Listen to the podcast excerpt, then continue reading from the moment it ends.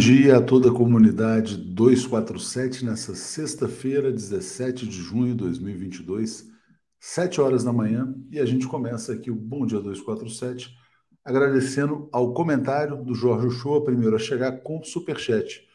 Bom dia, chega de mártires, queremos a Amazônia de volta. Bom dia, Silvânio, Manuel, Thelma, lembrando aqui que faltam 198 dias para o Brasil virar essa página sombria da sua história. Bom dia a todos, obrigado, Thelma.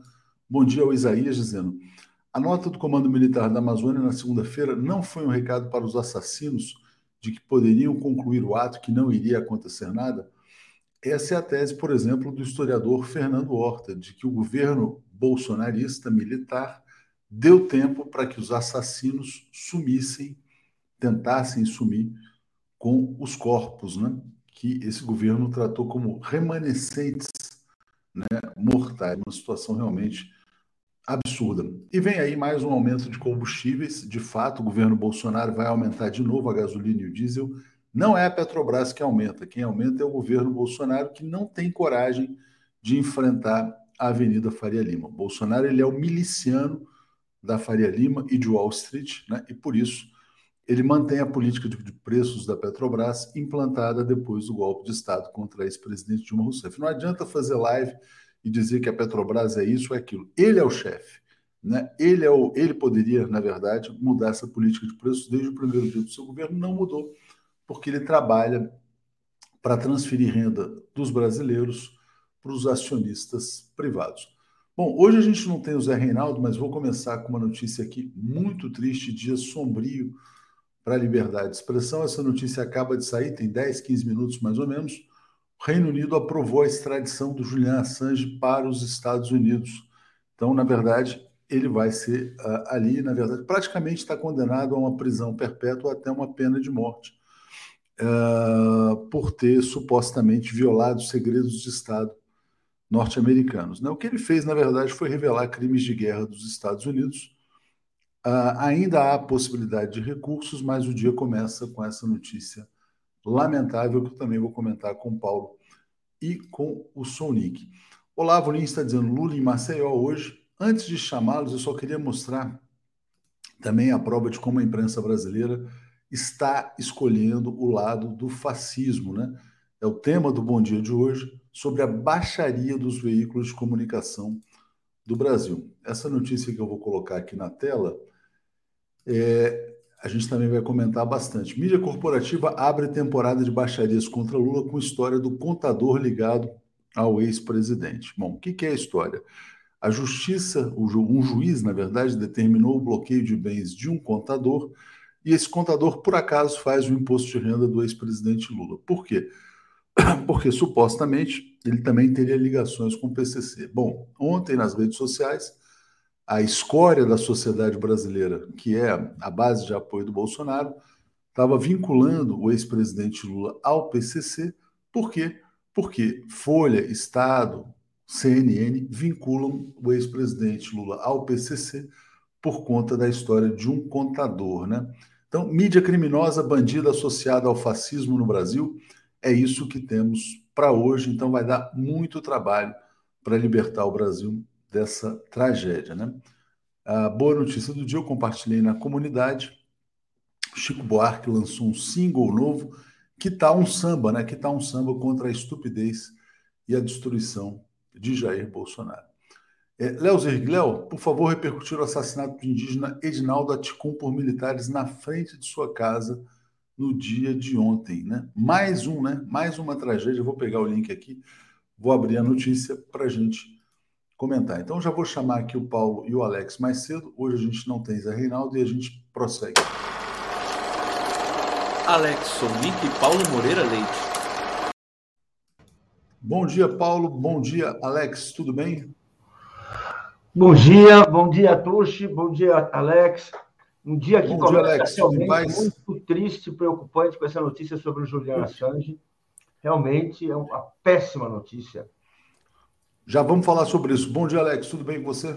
Bom dia, bom dia, bom dia, Léo, bom dia, Paulo, bom dia, todo mundo.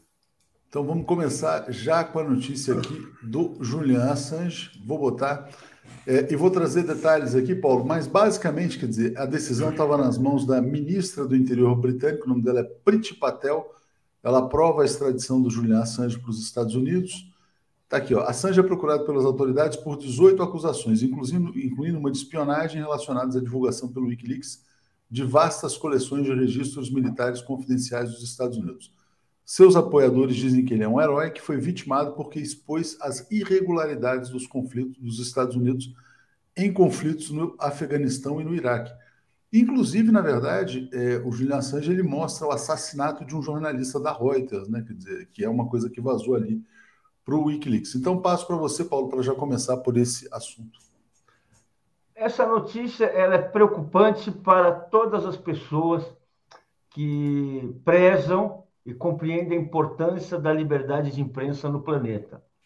Porque a gente vê a união da Inglaterra, a, mesmo decadente, um país ah, ah, com poderes e uma grande influência internacional, atendendo à pressão do Império Norte-Americano e enviando o Julian Assange para os Estados Unidos. A, a, a denúncia contra o Julian Assange uh, são completamente descabidas. O, o que ele cumpriu foi seu papel como qualquer jornalista, qualquer cidadão do seu tempo, em revelar crimes de guerra. E ele fez isso de uma forma destemida. Uh, ele conseguiu penetrar, utilizar-se das tecnologias modernas, as tecnologias da informática e tudo mais, para realmente trazer à luz documentos, simplesmente documentos que tinham sido armazenados por um, um, um, um soldado, americano, um soldado americano, uh, uh, e ele divulgou esses documentos que comprovavam crimes, comprovavam ações planejadas, traziam filmes, fotos uh, de tortura no Iraque e de outros, outras ações absolutamente fora de qualquer padrão aceitável pelas leis de guerra, pela ética humana, e que desmontavam a versão dos Estados Unidos como defensores da paz e da democracia no mundo. É por isso que, por isso que ele foi perseguido, por isso ele foi mantido, está, está preso há muito tempo. Ele primeiro ele foi uh, uh, uh, o exército americano, o governo americano contou com a ajuda do governo do Equador, né, do Lenin Moreno, um, um, um traidor que foi eleito como candidato de esquerda e imediatamente mudou de lado assim que foi empossado. E uma das suas medidas foi, foi a, a, dar sinal verde à perseguição ao Assange, que estava escondido na embaixada em Londres do Equador. Enfim, a, a história, o Assange está lá em perseguição há muito tempo, preso, e agora a, a, grande questão é saber se ele seria ou não extraditado para os Estados Unidos, onde ele é aguardado ou por uma prisão perpétua, ou quem sabe uma pena ou pena de morte. São as duas possibilidades, ambas assim terríveis para um jornalista que honrou sua profissão e que mudou a nossa história, a história do século XX, a mostrar o lado sombrio do império, as, as armações e as maquinações para subjugar o resto do planeta. É muito triste esse dia.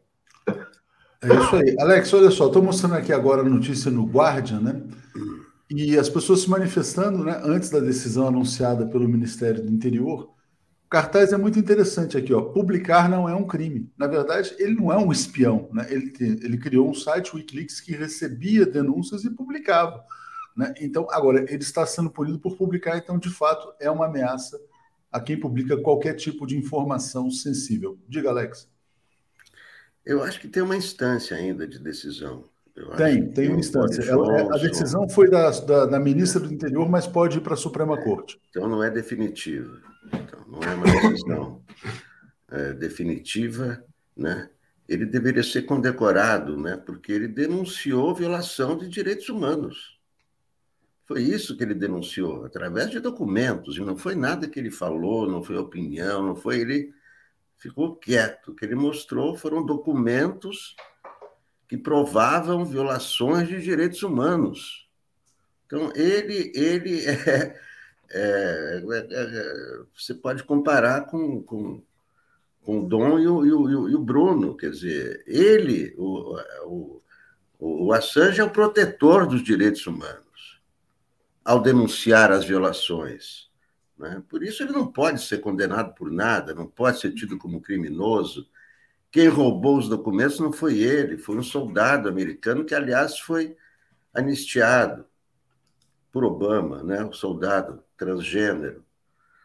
Então, eu, eu acho que vai, vai haver espaço ainda para é, cancelar essa, essa decisão, que é apenas no âmbito do, do, do Ministério da, da Grã-Bretanha, e o Julian Assange tem que, tem que ser libertado. Ele é um símbolo, ele é um símbolo da, da do, do, do, papel da imprensa, né? É, é um símbolo dos direitos humanos. Eu repito, ele tem que ser condecorado e não condenado.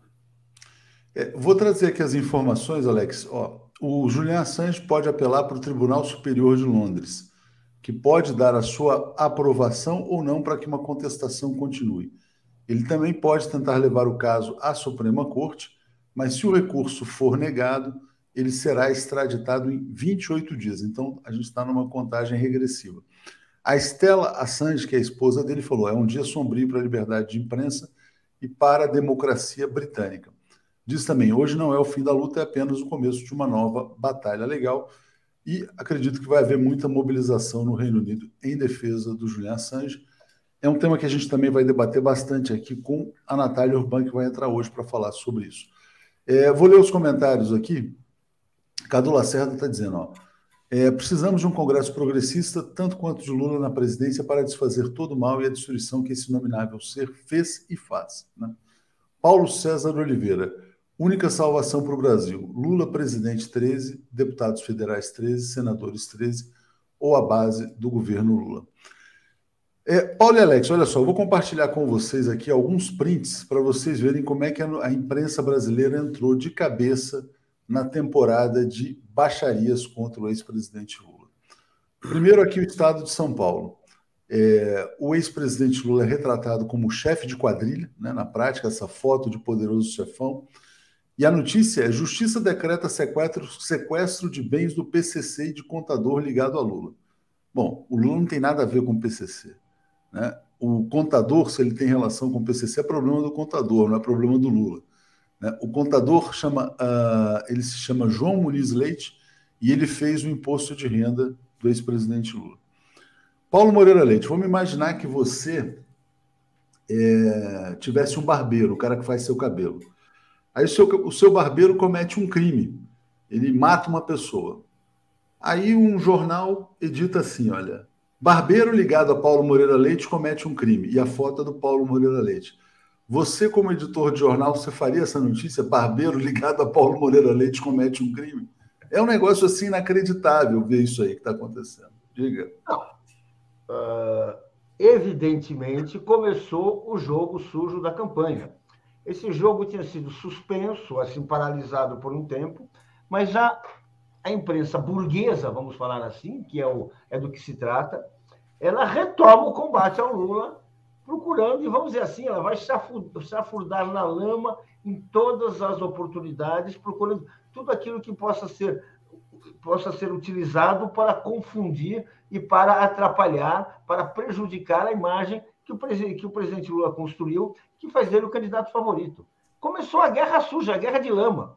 Eles, assim, essa notícia assim, é inacreditável porque não esclarece nenhuma ligação real do, do de um contador com a, a contabilidade do Lula, não há nenhuma crítica, não se conhece nenhuma crítica à contabilidade do Lula, os, os, papéis do Lula, as declarações do Lula foram todas chafurdadas, reviradas de cima a baixo, no momento de sua prisão, no momento de suas denúncias, e nenhuma irregularidade foi encontrada, ou seja, desse ponto de vista não há nada. O que se tenta é explorar uma, uma ligação que, bem, uh, vai se saber o que, que é isso. Se, se, um contador é um contador. Você vai no escritório do contador, você não pede a ficha, você não, não, não sabe que ele. Não, você não, tem, não é obrigado a saber tudo isso. Ou seja, e, e assim, há muito tempo ele não é mais o contador do Lula. Vamos assim, vamos deixar isso claro, né? Não é que ele estava até agora fazendo a contabilidade e tudo, e tudo isso, né? Qual a relação disso aí? Nenhuma relação é interesse político. Descobriram alguma coisa que, assim, pérola aos porcos. Chegamos, chegamos na campanha, está difícil derrubar o Lula. Gente, é só o começo. Até as eleições nós vamos ser sujeira atrás de sujeira. Felizmente, o Lula tem uma imagem consolidada, ele tem um retrospecto de defesa dos interesses populares inatacável. Então se tenta fazer um jogo sujo, um jogo sujo dessa forma. É, olha só, eu vou ler o comentário aqui do Rinaldo, ele está dizendo: Eu sou contador, acredito que o imposto de renda de um cliente não tem nenhuma relação com o dos outros, só se a contabilidade mudou depois que eu saí da faculdade. Alex, vou botar aqui como a Folha noticiou. A Folha foi um pouquinho mais honesta do que o Estado de São Paulo. Ela fez. Cadê? Deixa eu achar. Tá aqui, mas também usa esse contador ligado a Lula atuou para o PCC. Segundo a polícia, o caso, é, segundo a polícia, e caso vira arma bolsonarista, né? Virou arma bolsonarista graças a essa imprensa também, que noticia dessa maneira. E vou botar aqui o da CNN, que dá na manchete. CNN coloca assim, ó. É, Justiça decreta sequestro de bens do PCC e de contador ligado a Lula. Né? Quer dizer, o que, que, que o Lula tem a ver com essa história? Pelo amor de Deus. Alex, diga lá. Aquela, aquela matéria que você mostrou do Estadão, com a foto do Lula, aquilo é um crime, né?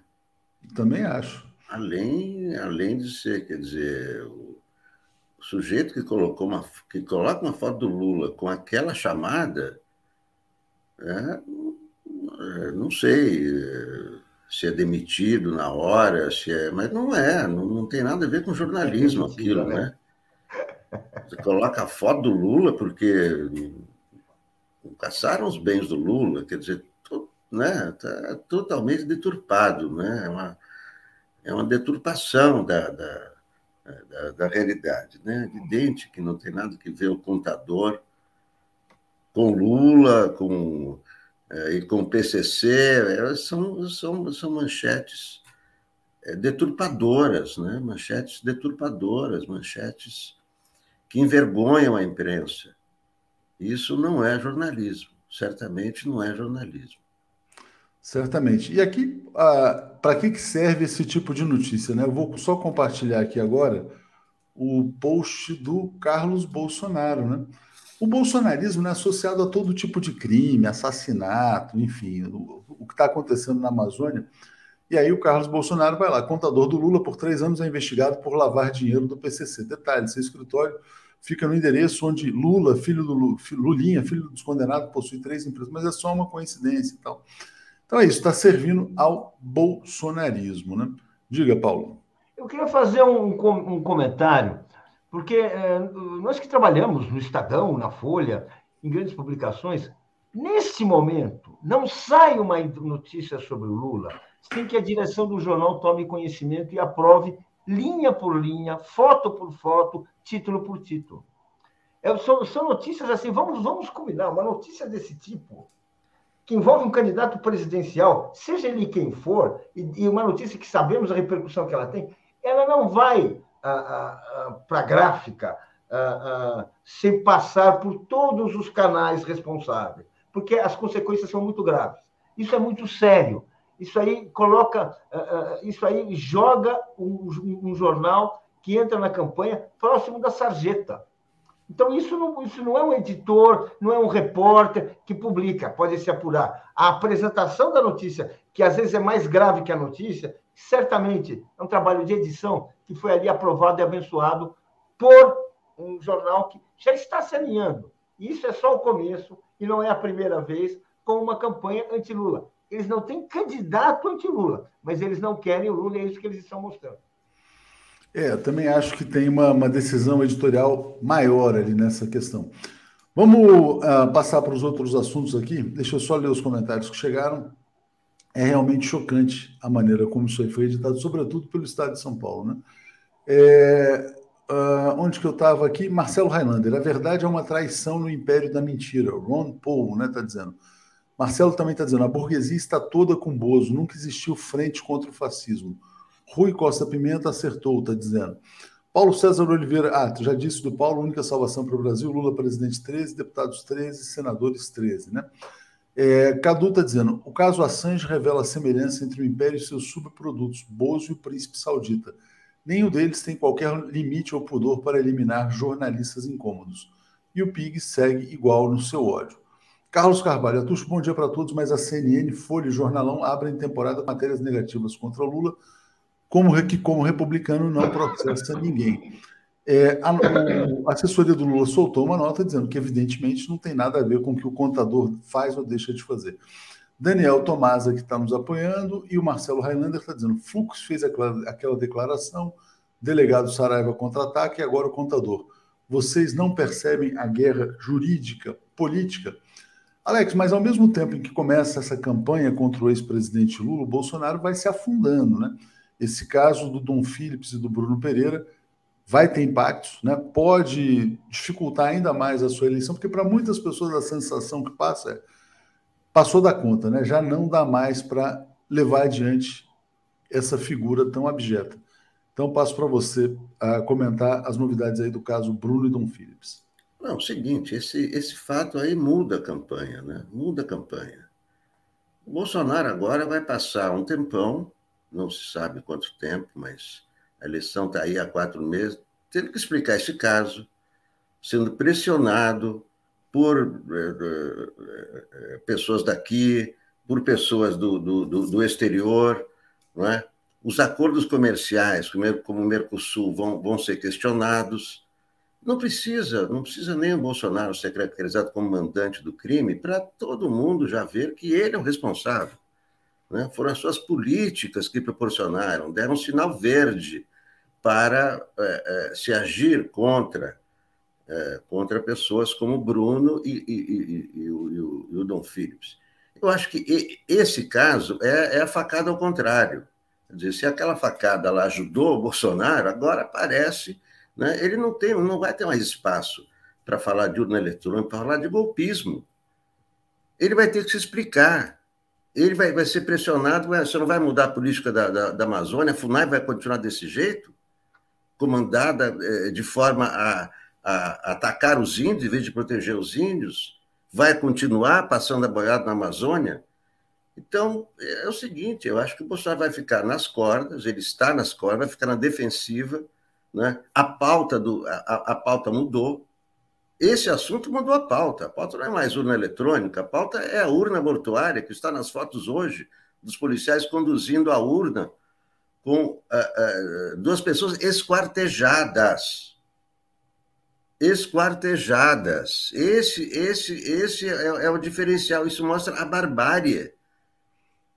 Isso é o símbolo da barbárie do governo Bolsonaro. Tudo que nós falamos, tudo que se falou, a luta entre a barbárie e a civilização, apareceu a barbárie. Esquartejamento. Então, essa palavra esquartejamento muda tudo muda toda a campanha. Como é que ele vai explicar? Qual é o gênio da propaganda que vai desvincular o Bolsonaro de, desse assassinato? Ele não precisa ser o um mandante, não. Não é o mandante, não precisa ser o mandante. Mas tudo que ele já falou, está né, tá, tá nas redes. Tudo que ele já falou, toda a manifestação dele foi sempre contra a proteção da Amazônia contra os indígenas, a favor do garimpo, a favor de deixar tudo à vontade, diminuiu a fiscalização, acabou com a fiscalização. Então, é, eu acho que é o seguinte: a campanha dele foi para o brejo. O Centrão deve estar desesperado, vai, vai tentar agora trocar o vice, porque imaginam um, um presidente truculento, militar, é, que proporciona uma barbárie na Amazônia, o vice dele, outro militar truculento e que não tem relação com o Centrão. Então, o que, vai acontecer? O Centrão vai forçar a barra para tirar o, Braga Neto, colocar a Tereza Cristina, primeiro porque é uma pessoa ligada ao Centrão. E o Braga Neto, qual é a intimidade que o, é, o Arthur Lira, que o Ciro Nogueira tem com o Braga Neto? Nenhuma, nenhuma, nenhuma intimidade. Então vão tentar suavizar a chapa, mas olha, eu, eu acho o seguinte, eu acho que esse, é, esse é um daqueles fatos que muda a campanha. Então, eu, eu tenho a impressão que para o Bolsonaro sair desse brejo, eu acho que não sei, são quatro meses. Você vê, vai, vai ter a perícia. A perícia vai levar dez dias. Nesses dez dias, o noticiário é só esse. É, o, o Bolsonaro, é É, o Bolsonaro, na verdade, ele não tem condição de vencer uma eleição. Todas as pesquisas mostram que ele é inviável. E aí mora o perigo. Vou trazer uma notícia importante. Antes aqui vou ler o Nilson Abreu dizendo: estão dizendo que no WhatsApp que o inominado fará uma motociata em Manaus. Verdade? Pode ser, porque ele só faz motociata, né? Paulo César Oliveira está dizendo: a grande mídia tradicional é a grande disseminadora de notícias falsas no Brasil. É fato. Celi Lima tem. Aliás, ontem os Folha, Estado, Globo, CNN. Aliás, até o Globo, o Globo foi o único que não deu, curiosamente, nessa coisa do contador de Lula. É, mas estavam parecendo o Jornal da Cidade Online, né, que é a mídia bolsonarista, que estavam no mesmo caminho. Celi Lima está dizendo: tenho curiosidade, como as faculdades de jornalismo têm trabalhado a formação observando esse fim da profissão. Pois é, é preocupante, né? Na verdade, assim, você forma jornalista para quê? Para submeter a esse tipo de baixaria, né? É inacreditável. E o Marcelo Highlander está dizendo: Xandão vai colocar a folha no inquérito das fake news por associar Lula ao PCC? Boa pergunta. E eu quero aqui trazer, né, diante desse cenário que o Alex colocou, Paulo, de reeleição indo para o brejo, essa notícia aqui muito preocupante da Bela Megali no jornal O Globo. Vou ler para vocês. É, integrantes do governo admitem que Bolsonaro pode atuar para barrar eleições em risco de derrota iminente. Não se trata mais de uma avaliação externa. Membros do governo Bolsonaro, provavelmente com quem ela falou, admitem que há risco de o presidente entrar em campo para tentar cancelar as eleições de outubro, caso realmente acredite que perderá. Ele já sabe que vai perder, né? A crescente irritação em suas declarações são apontadas por auxiliares como reflexos de um cenário trágico. Integrantes do Palácio do Planalto afirmam que Bolsonaro acreditará que será reeleito. Ele costuma citar a recepção que tem recebido em agendas, né, nas suas motocicletas. Aos aliados mais próximos, porém, já confidenciou que sua ameaça de suspender a eleição é uma hipótese real.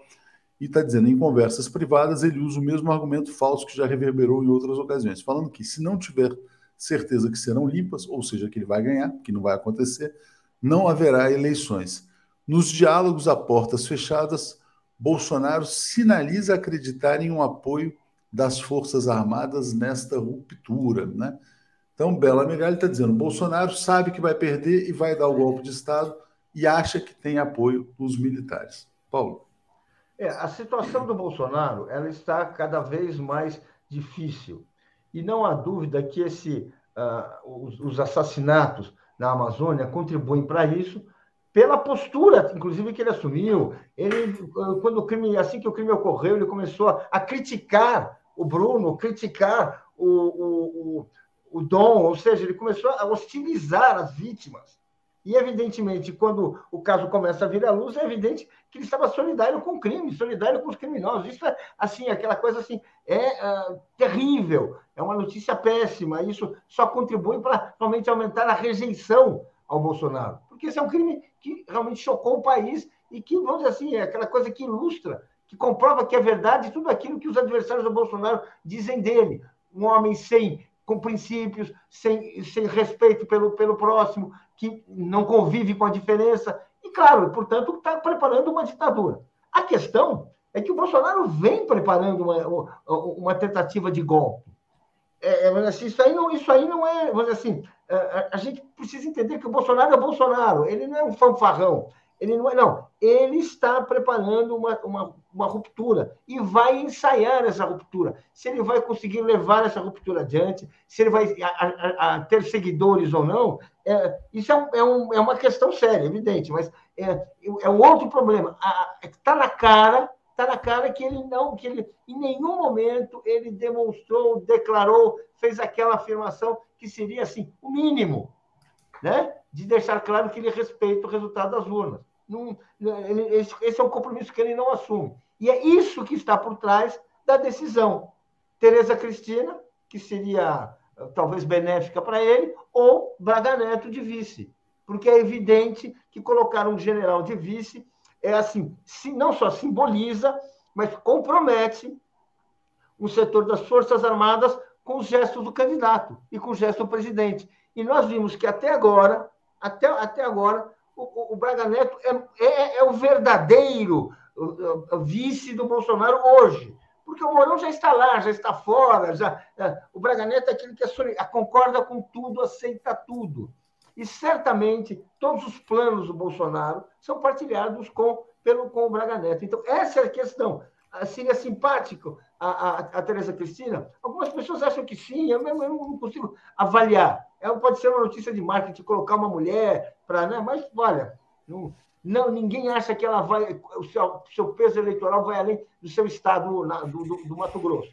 Bem, seja como for. Agora tem a questão do Braga Neto, que o Braga Neto é outra, é outra, tem outra característica, tem uma outra penetração. E que é, na verdade, é, na verdade, aquilo que o Bolsonaro sabe, sem a qual ele dificilmente se manterá uh, no cargo. Tem que ver, na verdade, né, quer dizer, como é que ele daria esse golpe, porque ele vai cancelar só a eleição presidencial, vai cancelar de governador, de deputado, de senador. Quer dizer, é, qual que é a lógica disso aí? Vou passar para você, Alex, para falar sobre isso. A Camille Clodel está dizendo o seguinte: Boa, Alex, é exatamente, exatamente, é o caso Herzog do Bolsonaro, esse caso do Bruno e do Dom, né? É, Li Oliveira, se tivéssemos feito como Estado, como nos Estados Unidos, uh, não teríamos esse problema. Uh, não sei qual é o contexto aqui, estou um pouco perdido, Lia. Léo Fernandes, bom dia, o lavajatismo não morreu. E Carlos Augusto de Bones Cruz dizendo: a derrota do fascismo é a da mídia corrupta. Vão tentar abafar o assassinato na Amazônia, que Mourão está junto com escândalos. Temos a elite do esgoto. Alex, essa notícia da Bela Megali sobre risco de golpe de Estado confidenciado pelo próprio Bolsonaro. É, e sim, hoje tem motocicleta em Manaus. Né? Diga, Alex.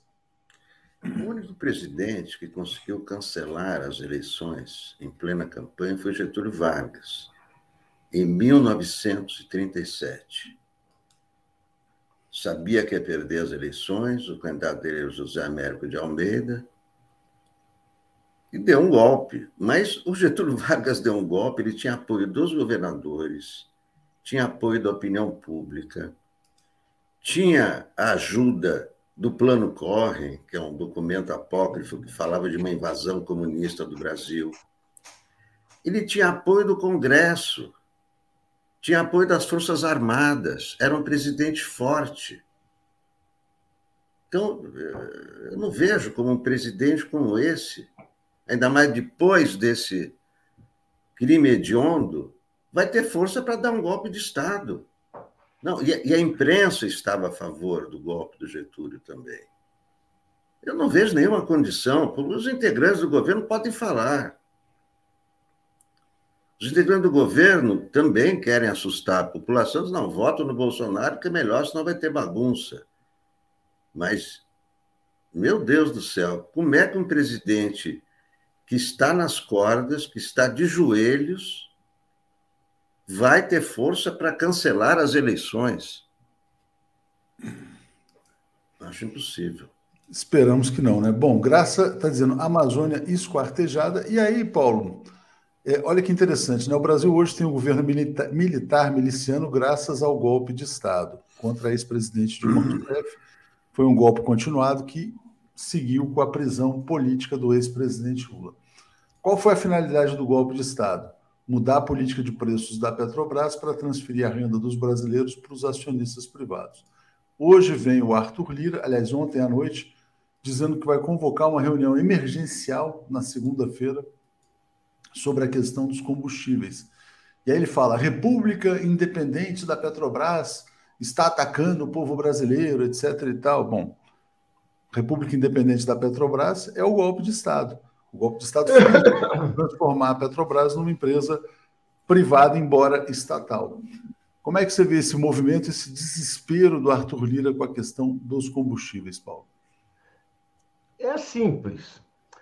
O, o, bolsonarismo, inclusive o senhor Arthur Lira, o Ciro Nogueira e todos esses, entregaram o país aos interesses do império, grande parte representados pela, por tomar de assalto o bolso do brasileiro para reajustar o petróleo de acordo com o, seus parâmetros internacionais.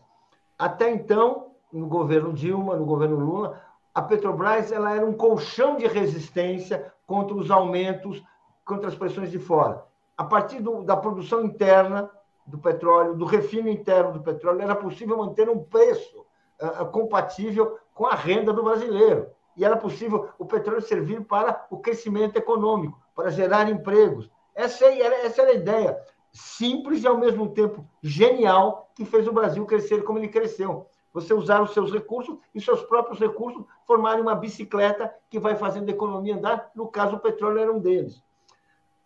O, o, o, golpe foi dado, o golpe que tirou a Dilma, foi dado para entregar essa riqueza para a, a, as empresas imperialistas, que passaram a ter acesso ao mercado, passaram a, a, a receber o nosso petróleo, refinaram e venderam para o Brasil pelo preço do mercado externo. Ou seja, o Brasil voltou a ser uma prática de colônia, a ser colonizado por, é, pelo petróleo. E é isso que ocorre hoje. Neste momento, estamos em, é, a questão é: o Bolsonaro vai ter uma medida de resistência e se recusar a aumentar o petróleo, de novo aumentar os combustíveis, ou ele vai ceder mais uma vez? O Bolsonaro, o patrão, os patrões do Bolsonaro são os patrões do império. O império é o patrão do Bolsonaro. Agora, o Bolsonaro, tempo, ele sabe que ele vai perder mais uh, uh, uh, apoio, mais voto, se a gasolina, se os combustíveis continuarem subindo. Então, essa é a questão. E pelo, e pelo que está colocado, a Bolsonaro, a, a Petrobras resolveu dar uma banana para o Bolsonaro e falar assim: quem define o preço somos nós. Nós somos os donos do negócio nós definimos, e vamos ver o que vai acontecer. Essa é a questão. Eu, eu acho assim que o preço vai subir, mas eu acho que o Bolsonaro está tentando alguma coisa, porque se o preço subir, é mais, é, assim, ele afunda, porque ele, esse caso da a morte dos dois é um, é um crime pesadíssimo e inaceitável. Agora, o custo de vida, o empobrecimento do povo brasileiro, os 33 milhões de famintos, numa situação que o Brasil não vive há muito tempo, não conhece, que essa geração de brasileiros não conhece, são, é um elemento decisivo que já estava pavimentando a derrota do Bolsonaro. Deixa eu trazer um outro tema aqui. Antes eu vou ler comentários, eu vou trazer o tema da Marina Silva, que deu declarações importantes e impondo condições, de certa maneira, para apoiar o ex-presidente Lula. Né? É, vamos lá. Velito Mendes está dizendo: o caso do contador de Lula é diversionismo para desviar a atenção dos crimes da Amazônia. Concordo. Graça, Amazônia esquartejada. Fonte boa, Assange é a história do PCC barra contador. É hora de regular a mídia e da Constituinte com Lula. Uh, e está dizendo aqui, 2 de julho, Casa de Portugal, promovida pelo diálogo e ação petista. Alex, vou botar uma notícia aqui da Marina Silva. Ela deu declarações assim bastante relevantes. Ela diz assim: ó, sou aberta ao diálogo no campo democrático sobre possível encontro com o ex-presidente Lula. Né? Ela está dialogando com Fernando Haddad, mas de certa maneira ela impõe condições para o apoio ao ex-presidente. Ela fala assim: ó, o que tenho dito é que sou aberto ao diálogo no campo democrático, discutir ideias para discutir propostas. Até porque, se não existissem divergências, eu não teria saído do PT. E ela fala assim: ó, os candidatos têm que fazer mudanças, não é só receber apoio. Não podem continuar apoiando projetos como Belo Monte, não podem continuar apo apoiando investimentos como hidrelétricas no Tapajós, não podem fazer vista grossa para grilagem de terra. Marina quer, sinaliza que pode apoiar o Lula, mas desde que ele abrace a sua agenda. Diga, Alex. Não, ela está certa. O Belo Monte foi um grande erro. Né? Tem que corrigir esses erros. Ela está ela tá certíssima. Eu, eu não acho que, que, que, a, Marina, a Marina tenha é, um impacto eleitoral, né? Um apoio da Marina vai ter um impacto eleitoral para o Lula. Não, não vai ter. Ela não, se trata, não se trata de votos. Mas eu, eu acho que ela está certa e o Lula, Lula também. É, o Lula não é mais aquele Lula de, de de 2002 no, na, na, na, questão ambiental. O Lula sabe que a questão ambiental agora é fundamental, né? é, a, é primeira questão eh, mundial. Né? E, então, é, eu, acho, eu acho que é, é possível essa, essa, essa aproximação, sem dúvida, né? o Haddad é um fator importante nessa aproximação, é melhor ter a Marina do lado do que ser contra, embora isso não vai trazer votos. Mas é, essas críticas que ela faz são necessárias também. Né? São necessárias, tem que haver, tem que haver uma, uma nova, um novo olhar é, sobre o mundo é, dessa vez. Mas o, o Lula está acompanhando isso. O Lula, o Lula é, está, está muito mais é, é, propenso a, a, adotar essas políticas que o mundo todo está, está adotando. Paulo, eu vou te passar para comentar essa questão da Marina também chegando, mas impondo determinadas condições. Como é que você vê essa colocação dela? Olha, uh, apoio não se recusa. A Marina foi militante do PT, ela tem uma história. Agora, eu acho curioso que quem vai dar apoio ainda quer impor condições, e quais condições?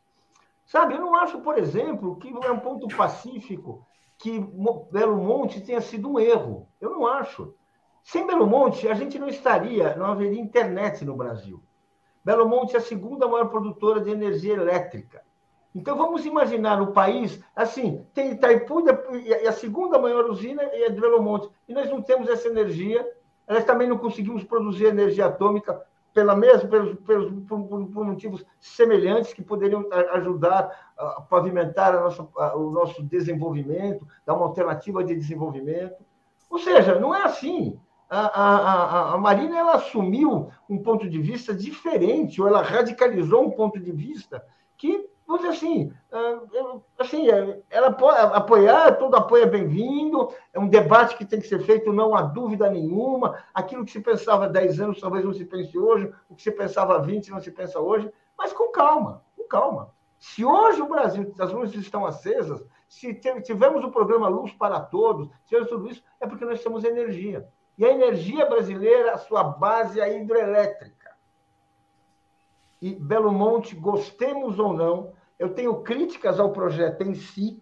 Eu acho que ele, ele até foi. Ele não. Eu concordo com aquela visão de que ele não aproveitou todo o potencial possível. E aí é uma discussão que a gente vai fazer e pode ser muito interessante, mas está aí. Aí, está aqui a nossa luz, a minha, minha, a sua, Alex. Aqui a, a do 247, a das pessoas que estão vendo a gente. De onde é que viria essa energia? De onde? Portanto, eu acho que tem uma discussão aí que se chama desenvolvimento. O Lula vai, vai deve, pode, queremos que ele uh, volte ao, ao, ao governo para retomar o processo de desenvolvimento. Isso é, isso é o essencial. Isso é o fundamental. É aquilo que os brasileiros esperam para poder ter emprego, para acabar com a fome, para poder ter, ter vagas nas universidades. Isso se chama desenvolvimento econômico. A base disso é desenvolvimento. Então, essa é uma discussão. Podemos falar tudo agora. Como é que come... eu, eu, eu, eu questiono. Eu, eu, eu, eu, não acho, podemos até discutir sim se foi esse o melhor, não foi, enfim, mas é uma questão que para mim incomoda. A pessoa vai chegar e não apoiar. Ela apoia, mas tem condições para apoiar? Isso eu não vejo. E que condições são essas? É, pode até negociar internamente, né? Enfim, chegar, olha, queria acrescentar isso, aquilo, mas já colocar assim publicamente, ó, só apoio se fizer isso, tal, acho meio também estranho nesse contexto, né? É, Mário César se tornou assinante, faço um grande agradecimento a ele aqui e pego esse comentário, Alex, do Juan Rojas, é, para passar para você. Realmente, o Bolsonaro ele é uma pedagogia da perversidade, da crueldade permanente. Está dizendo assim: motociata em Manaus é deboche à morte de Bruno e Dom. Então põe na tela aqui a notícia de agora, que é essa aqui, ó. Após o assassinato de Bruno e Dom na Amazônia, Bolsonaro vai à motociata em Manaus. Diga, Alex. É, pior ainda mais a situação dele, né? É, será uma marcha fúnebre. Né? Isso é um horror. Isso é um horror. É... Os, os marqueteiros dele, seja o filho, seja o não sei quem, tem que segurar, porque do jeito que vai, ele. É, imagina, tá, vai sambar em cima das mortes. É vai comemorar faz. mortes, porque você faz uma motocicleta como uma comemoração, é um momento de alegria, não é? Ah, vamos fazer uma marcha. Ele está comemorando morte, isso só piora piora a situação dele, piora, piora a imagem dele. É, não sei, talvez ele queira realmente perder de vez, de vez a eleição. Isso aí, qualquer marqueteiro vai dizer assim: olha, meu caro, fazer motociata com o mundo todo, vendo a, a situação da, da, da, Amazônia, eh, você está comemorando o quê? É porque o Marcelo Sá tem toda a razão. Ele fala assim: ó, Bolsonaro é um sádico doente. O Brasil é governado por um sádico, sádico doente. Essa é a, a situação brasileira. Mas queria agradecer a você, Paulo, Alex também. Vamos chamar aqui a Daphne e o Brian agora. É, e eu tenho uma gravação logo na sequência também. Então, obrigado, bom dia a vocês. Valeu, gente. Tchau, obrigado. Apresentação de Daphne Ashton. Bom dia, Daphne, tudo bem? Bom dia, Léo. Bom dia, comunidade 247. Tudo bem? É isso aí, Marcelo. O Bolsonaro é um sádico doente, perversão mesmo. Eu ia te perguntar exatamente isso, né? O que dizer de um cara que faz é. motociata, né? A gente não, não traz análise, a gente não gosta de analisar o perfil de quem não está no nosso divã, mas não tem como não dizer que o Bolsonaro é um perverso, né? É muito complicado isso. É, e eu vou fazer uma gravação com a Márcia Tibur exatamente sobre esse tema, o tema da perversidade, né? É, Alfa Técnica está dizendo, excelente colocação do Paulo sobre energia e o Marco dizendo: a questão não é desenvolvimento, Paulo, desenvolvimento sustentável. Falando sobre Belo Monte, que a gente tinha comentado. Vamos trazer o Brian, vamos ver se ele está com a conexão boa, né? Que ele estava com problemas aqui para se conectar. Vamos trazê-lo aqui. Bom dia, Brian, tudo bem? Bom dia, estou usando meu celular, meu Wi-Fi caiu de novo, gente. Eu preciso achar um roteador do satélite aqui. Meu bairro não tem muito boa internet.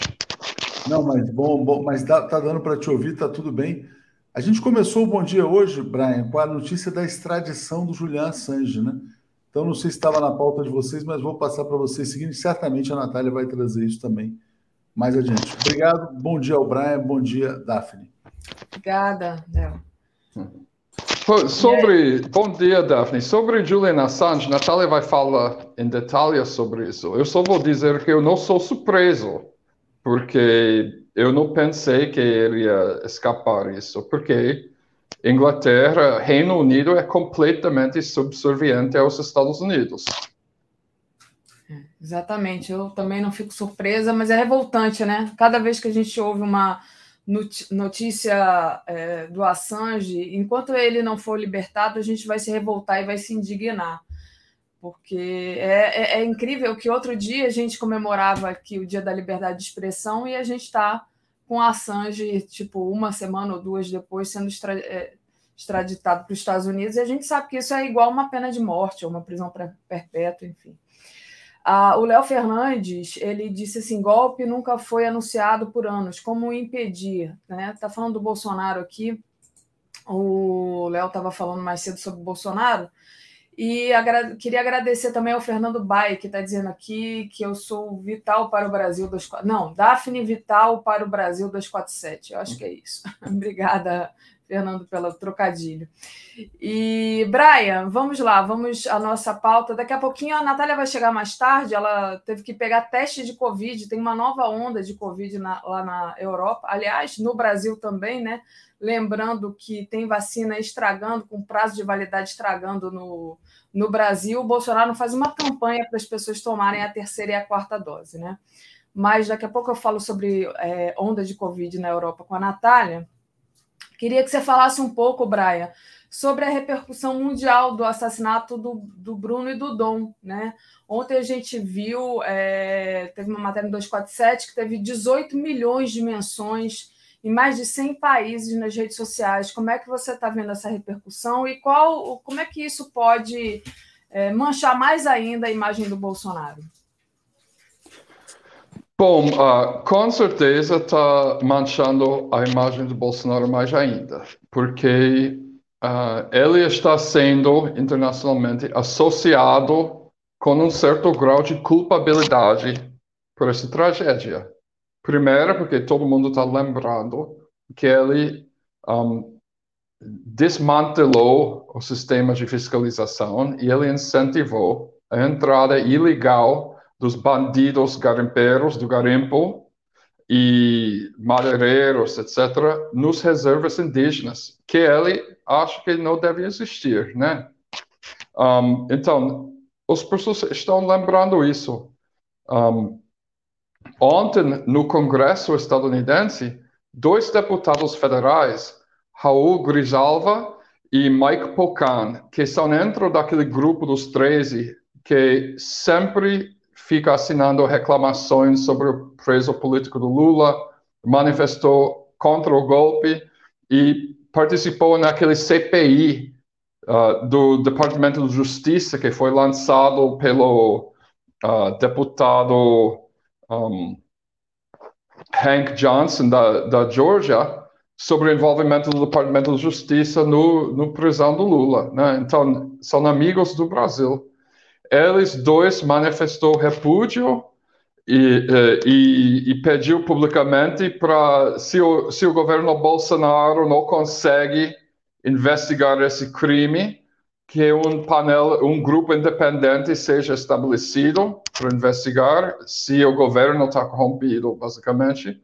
No Parlamento da União Europeia, um deputado, um parlamentar faz, fez uma uh, palestra parecida ontem, né? Uh, e tem muitas matérias, uh, infelizmente, né? Um, tem muitas matérias de pessoas que transformam essa matéria em, em uma coisa sobre eles.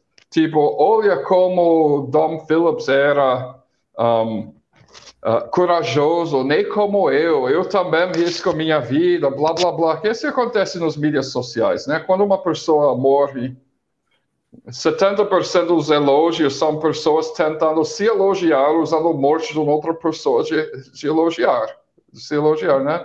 E, e uma outra tendência na mídia que eu acho muito desagradável, uh, pelo próprio Guardian, né? Lembrando que o Guardian apoiou o golpe contra Dilma, apoiou Lava Jato, né? mentiu sobre as acusações, uh, sobre a convicção de Lula, uh, até dois dias antes que ele foi preso. Então, não é Guardian não é muito amigo do, apesar do fato que Tom Phillips era o Guardian, o Guardian não, historicamente não é muito amigo da esquerda ou do povo brasileiro, né? Um, mas tinha uma matéria no The Guardian que apresentou uh, Bruno Pereira, primeiro, numa forma muito exótica, fez um exoticismo com ele e apresentou ele como se fosse um mero ajudante a Dom Phillips. Ou seja, Dom Phillips, o grande herói branco salvando os índios, e o, e o fiel ajudante júnior dele. Eu fiquei muito indignado, né? A, a matéria abre, tipo, a primeira vez que Dom Phillips uh, conheceu Bruno Pereira, ele estava comendo cérebro de macaco direito do crânio. Né? E, e tipo, dizendo assim, Indiana cada Jones. vez. É, tipo, como se fosse Indiana Jones. E, e, tipo, cada vez que o macaco. Eles desenvolveu, para dois anos, eles eram inseparáveis, porque o Bruno acreditou tanto no projeto do Dom, como ele não tinha emprego, como ele era apenas um fixer para o livro do Don, enquanto ele estava, tipo, assessorando o sindicato dos indígenas do Vale do Javari, uh, e ainda falando coisas, tipo, uh, sobre a amizade deles. Cada vez que um crocodilo passou em frente deles, um cutucou o outro, e eles riam silenciosamente. Então, tipo, não tem crocodilo no Amazônia. crocodilo da, da... E, e esse é o da Guardian, né? Tipo, elaborado pelo outro escritor do Guardian, como ele já está querendo montar um roteiro para um filme. Né? Então, eu fiquei muito indignado desse, dessa ideia do que Bruno Pereira era um mero ajudante do Dom Phillips, uh, porque para mim é óbvio que ele era o alvo principal. Ele era uma pessoa muito importante para os moradores do mato para os indígenas e os ribeirinhos. E ele era alvo do governo Bolsonaro desde o momento que eles retirou ele do cargo dele. Depois do que ele uh, expulsou uma operação de garimpo ilegal do reserva do Yanomami, quando, sob a direção do Sérgio Moro, ele foi retirado do cargo dele naquele, naquele momento do FUNAI.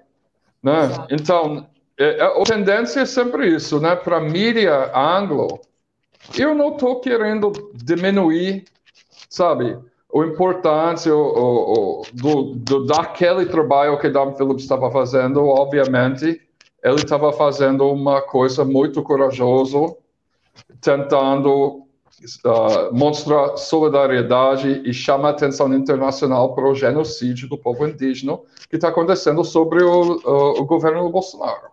Eu não estou querendo minimizar a importância do trabalho dele, mas sempre tem esse negócio no mídia anglo do que a morte de um branco do norte vale 5 mil mortes do povo indígena ou negro.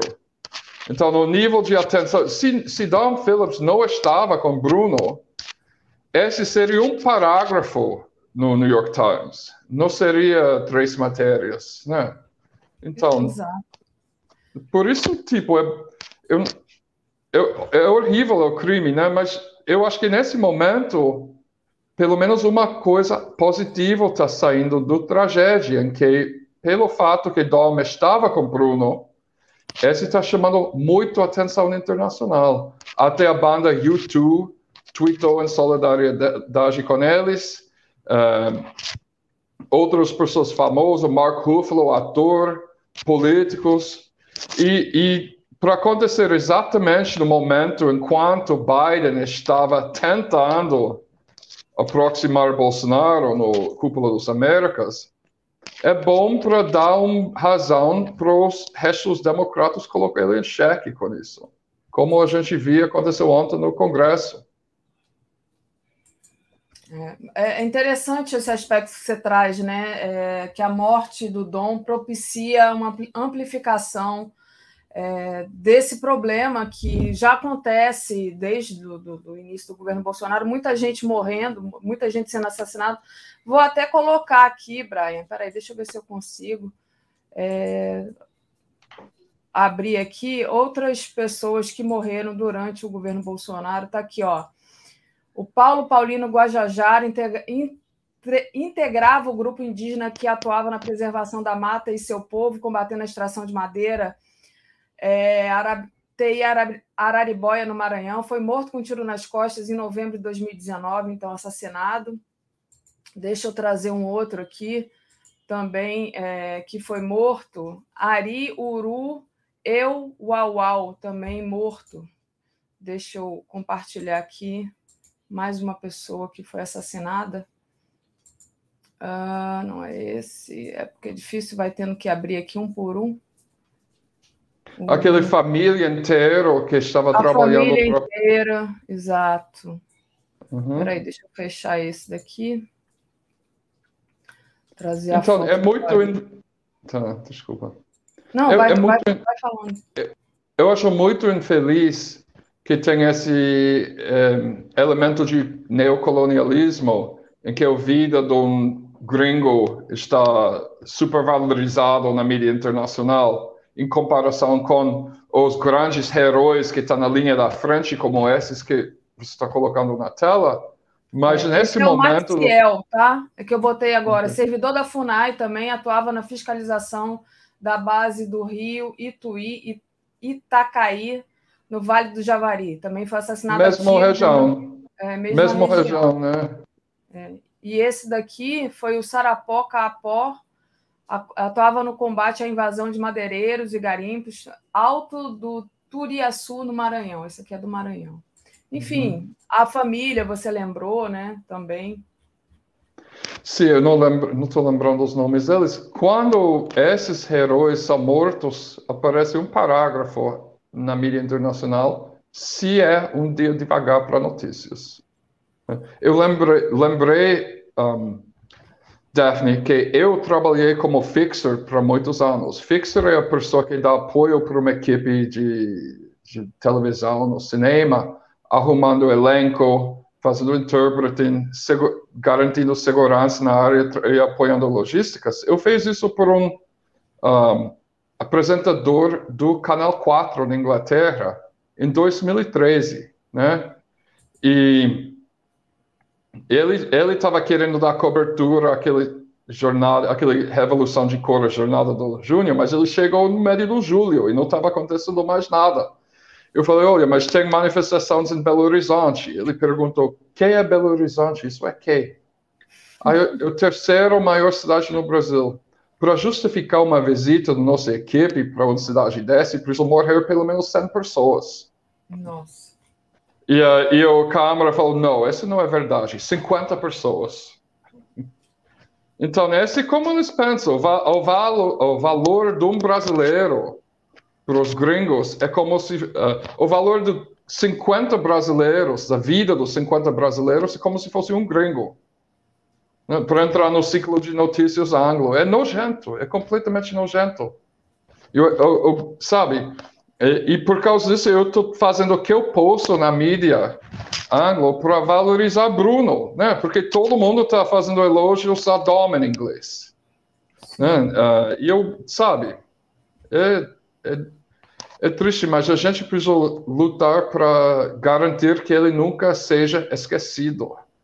Sim, e que a gente, sabe, o legado dele é que todos nós continuamos na luta. Verdade, muito importante mesmo, e obrigada pelo seu trabalho de esclarecimento, né? O, o Bruno era uma pessoa falava várias línguas é, nativas ali, é, de, de, de, tribos, enfim, uma pessoa assim com um conhecimento enorme. Deixa eu agradecer aqui o Edivar 2110. A doença de Bolsonaro é a culpa por trazer a morte. A Graça diz: é bom que se diga, o governador do Amazonas e o prefeito de Manaus são bolsonaristas de raiz. É, tá tudo dominado ali, né? Li Oliveira, Bozo disse que se tivéssemos exterminados é, com todos os indígenas, como fizeram os Estados Unidos, não teria agora esse problema. Nossa, ele disse isso. E o Léo Fernandes. Ah, não, o Léo Fernandes eu já li. Então, obrigada, Léo. Tem um outro aqui, Léo Zirg. Bom dia, Daphne. Por favor, repercutir o espancamento até a morte do indígena Edinaldo Aticum por militares no dia de ontem. Na porta de casa, a população protestou, a associação se manifesta. Link no chat. Obrigada, Léo. Vou abrir aqui o link. Acho que o Léo Atushi trouxe isso mais cedo, né? E, de fato, eu devia ter mencionado. Então, mais um aí também que foi espancado até a morte. Importante trazer essa informação. Mas, Brian, a respeito dessa questão do, do Dom e do do Bruno, daqui a pouquinho eu falo novamente com a Natália. Queria trazer um, um outro assunto aqui com você, né? A gente está vendo ainda o desdobramento da invasão do Capitólio, né? Tem a CPI da invasão do Capitólio, e, e aí eu queria que você falasse um pouco sobre isso, o que está acontecendo agora. Qual é a notícia? Bom, veja, ano eleitoral, né? Então, o Partido Democrata vai sugar essa invasão de Capitólio até a última gota uh, para atacar os republicanos. Apesar do fato que está saindo nesse CPI novas informações mostrando o nível de, de perigo e como fica tão próximo a um desastre, basicamente. Uh, eles estão uh, implicando agora nas audiências e tal, os Proud Boys, que é um grupo de neonazistas que foi criado pelo um dos fundadores do revista Vice, né, que foi expulso em 2008, mas que criou muito nojeira uh, antes da saída dele. Lembrando que Vice popularizou aqueles cortes de cabelo nazista com barba de lenhador, que virou símbolo do alto-direita mundialmente, com desculpas para meus amigos que têm barba de lenhador que são da esquerda. uh, um, mas eles, mais um advogado que foi relativamente desconhecido e Donald Trump são, são as pessoas sendo investigadas agora. Que, que foi revelado na audiência, uh, nos testemunhos de ontem, que um grupo de manifestantes que estava com corda gritando para enforcar Mike Pence, o vice-presidente, chegam a 10 metros dele. Ou seja, Mike Pence quase uh, foi enforcado. Então, não foi uma manifestação pacífica, não foi uma ocupação de um prédio público típico que acontece às vezes no Brasil, né? Que um grupo de manifestantes entra pacificamente num prédio governamental para paralisar as operações durante uma greve, ou sei lá. Não, eles estavam, pelo menos, um parte desse grupo estava com a intenção de enforcar o vice-presidente dos Estados Unidos. E o que está sendo revelado é que como eles foram incentivados pelo Trump. E também como Trump sabia que era um crime e fica xingando, colocando pressão em cima do Mike Pence para cometer um ato de traição, ou seja, dentro do Câmara, para recusar de reconhecer os resultados da eleição, que é um, uma forma de traição nos Estados Unidos.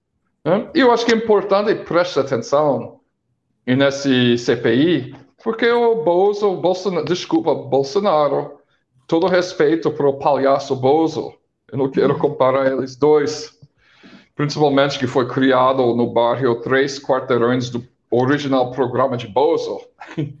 um, em Chicago.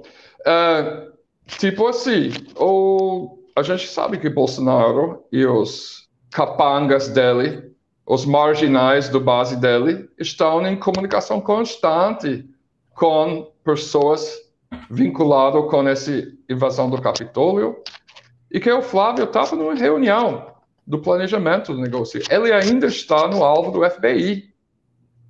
E o, qual vai ser a importância desses, desse novo CPI? É difícil saber qual seja, será o resultado. Porém, ele tem o poder de, de abrir investigação do Polícia Federal, o FBI. Tem o poder de recomendar uma investigação criminal.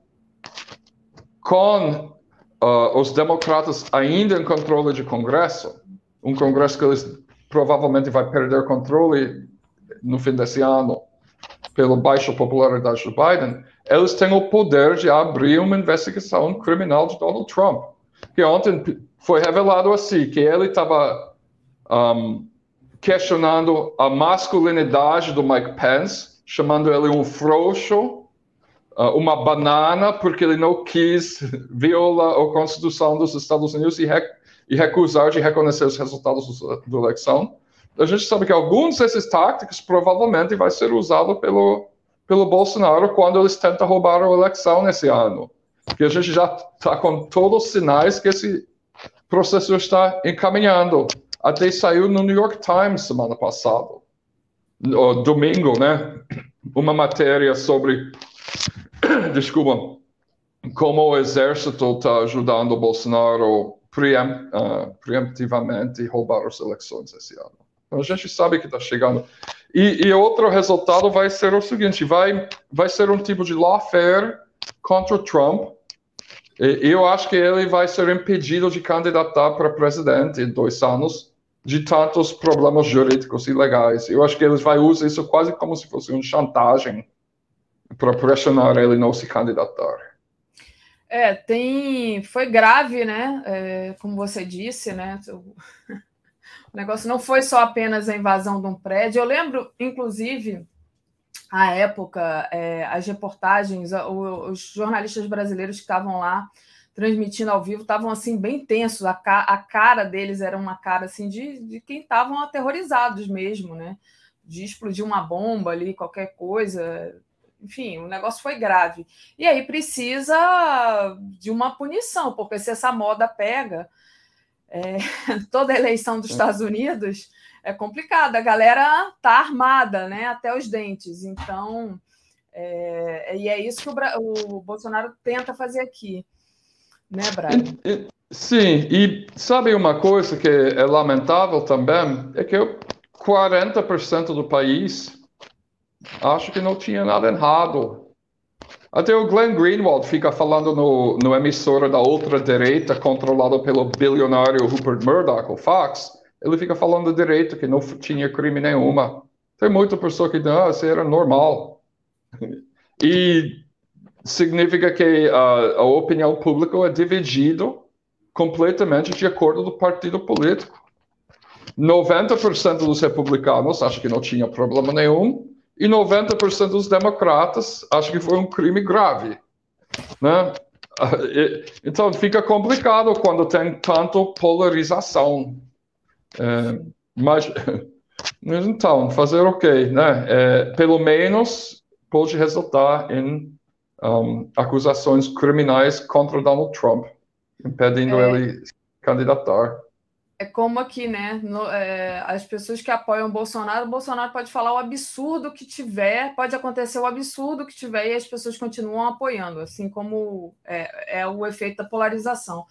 E aí, eu queria te perguntar, daqui a pouquinho a Natália deve estar chegando, e você vai sair, né, Brian? Você precisa é, viajar. Mas Junto eu só com você, né? A gente é, vai ver.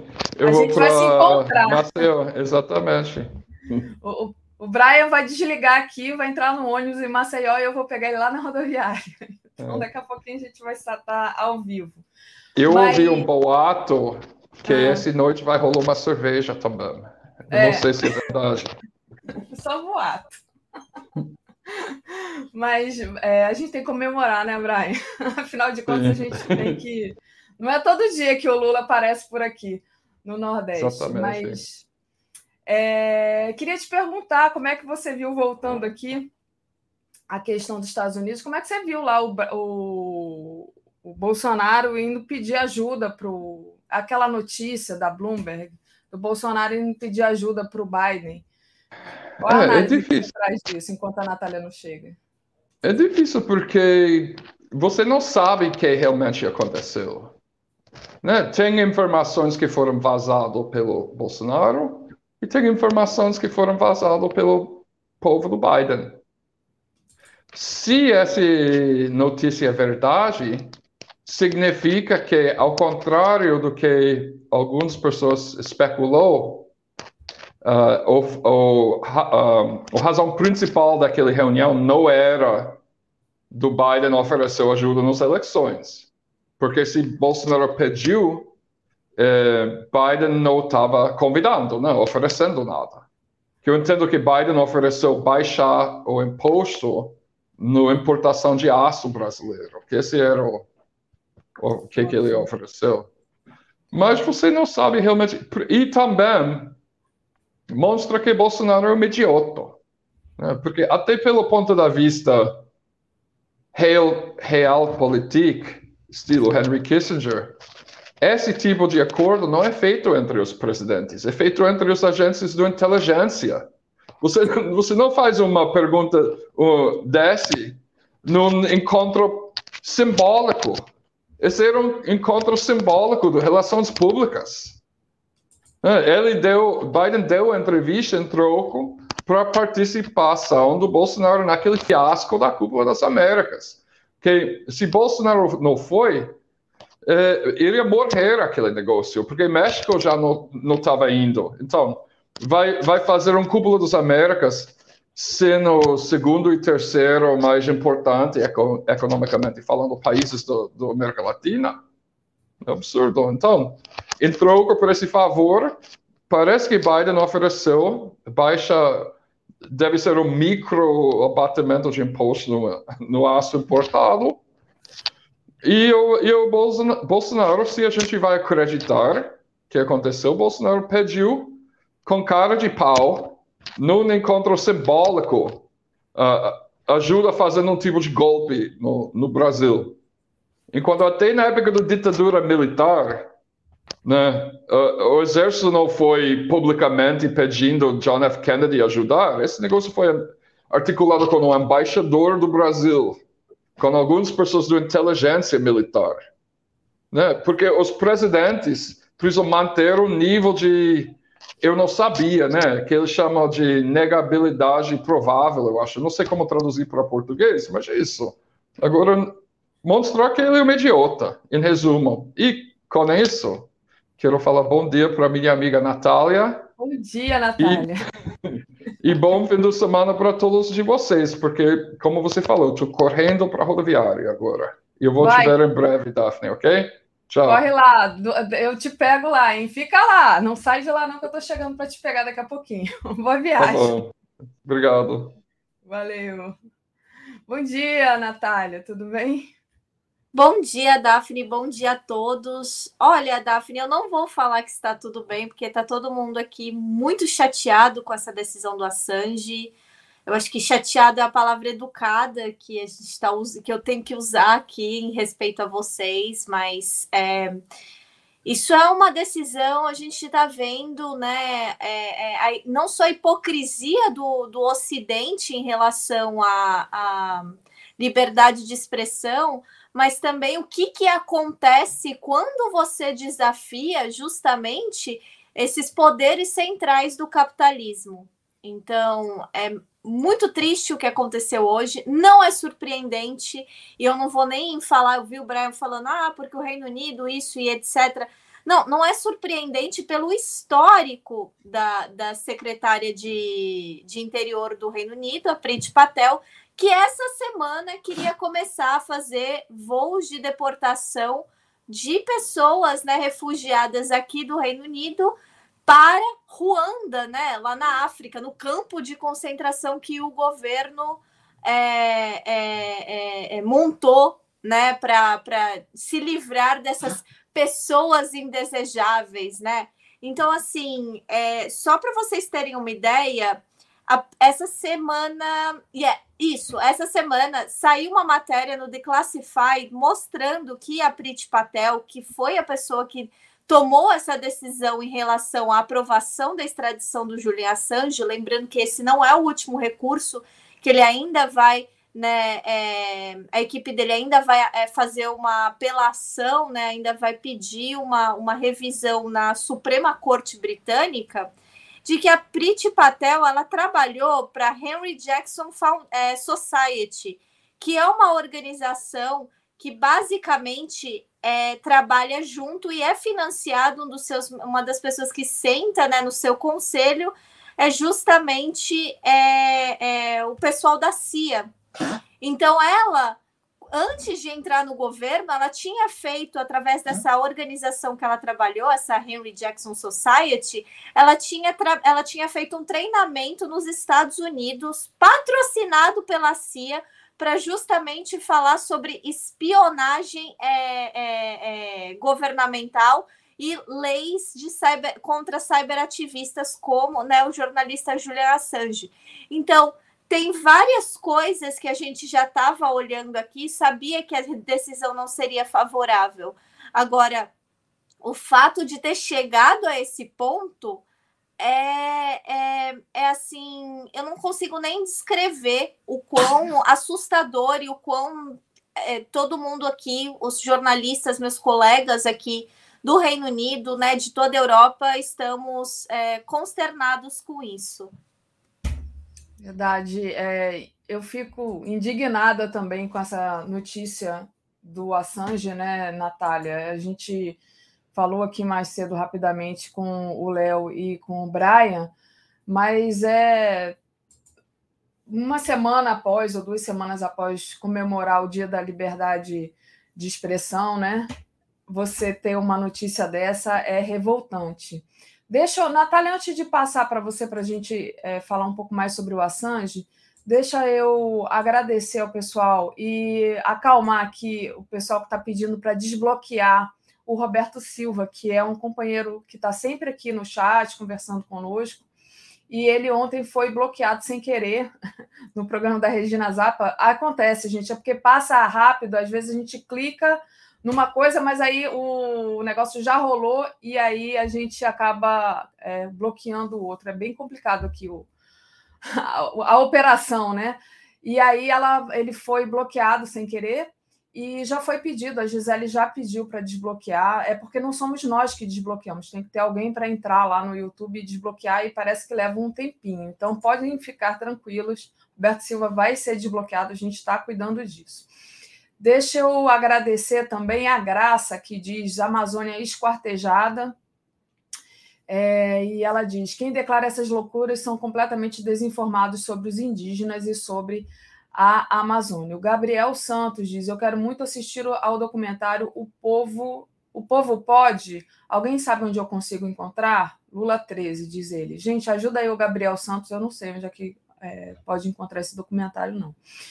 E hum, o Léo Fernandes lembrou que recentemente é uma tribo inteira e duas crianças sumiram. Exatamente, a gente falava disso aqui outro dia também.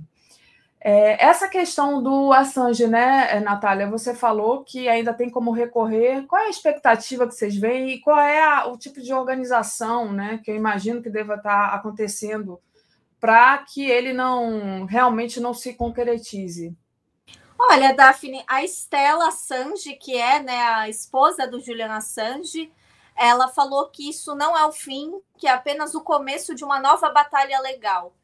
Porque o que está acontecendo? É, recentemente também, o que foi descoberto pela corte espanhola? Eles estavam fazendo uma CPI em relação à espionagem ilegal e eles descobriram que uma, uma empresa espanhola de cibersegurança foi usada, trabalhou junto, possivelmente com a CIA e com o MI6, que é né, o Serviço Secreto Britânico Internacional, para espionar os advogados de defesa do Assange lá na Embaixada do Equador que eles estavam ouvindo as conversas que, ele, que, que o Assange estava tendo com a equipe de advogados dele, e que isso pode ter sido usado como estratégia da promotoria britânica para justamente tentar né, minar a, a, a, as coisas que eles iriam falar, né, o caso que eles estavam fazendo.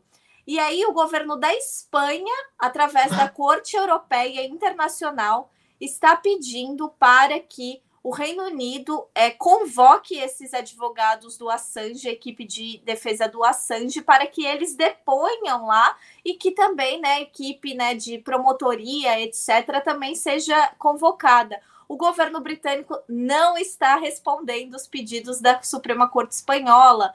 Então, a gente está vendo justamente que não só eles é, é, é são arbitrários nessa decisão, como eles também foram desonestos, porque se foi provado que isso aconteceu, é, eles vão ter a equipe do Assange, né? O Assange vai ter base para anular os julgamentos prévios dele. Então, isso é uma, uma, um movimento também muito importante. Então, não foi é, é, nada do que está acontecendo aqui é justamente é, é, seguindo procedimentos legais, tudo que está acontecendo aqui, mesmo dentro né, dessa legalidade burguesa capitalista, é, tudo que está acontecendo aqui está acontecendo na ilegalidade do sistema legal burguês. Então, assim, é muito complicado é, nesse momento a gente falar que tipo de é, final que, que essa história vai ter, mas eu posso garantir uma coisa, até porque ontem eu estava conversando com um pessoal sobre isso, estava conversando com a minha querida amiga, camarada, a Marília Guimarães, nossa eterna guerrilheira, que tem muita movimentação internacional, né? Em relação ao Assange, vai ter um evento, eu vou falar mais sobre esse evento aqui nas próximas semanas que várias organizações do mundo todo, mas principalmente da América Latina, estão se unindo, né, para fazer uma pressão internacional na ONU, né, para que eles tomem, né, uma posição em relação ao Assange, porque isso é uma prisão totalmente política. É, hoje até um, um, amigo meu aqui da Escócia, que foi um dia um refugiado afegão, falou se o Assange tivesse revelado crimes de guerra do governo russo, ele seria tratado pelo mundo como um herói. Mas como ele retratou crimes de guerra que aconteceram principalmente no país natal dele, né, no Afeganistão, no Oriente Médio, na África, é, cometidos pelo Império, ele é o vilão, ele é o espião, ele é a pior pessoa do mundo, né? Porque até a argumentação que os Estados Unidos têm em relação ao Assange não faz sentido, porque o que eles falaram foi que as revelações dele poderiam colocar tropas em risco. Já foi provado por A mais B que nenhuma tropa foi colocada em risco por conta dessas revelações dele. Então, é, é, eu acredito que vou aqui fazer as palavras do presidente Lula, porque o presidente Lula, para quem não sabe, é uma das principais, principais vozes internacionais na militância pela soltura do Julian Assange, que é né, a, a prisão do Julian Assange vai ser um golpe muito duro para a liberdade de expressão. É verdade, Natália. É... E é muita hipocrisia, né? É, o, Boris, o, próprio Boris Johnson se disse profundamente preocupado né, com, com a questão do, John, do Don Phillips, e, mas em relação ao Assange, ele simplesmente é, não quer saber. Né? É uma manipulação aí completa, diga. E o que é interessante é que, assim, olha só, a gente tem Reino Unido, né, o, o, os Estados Unidos, a Europa, todo mundo querendo prender o Assange.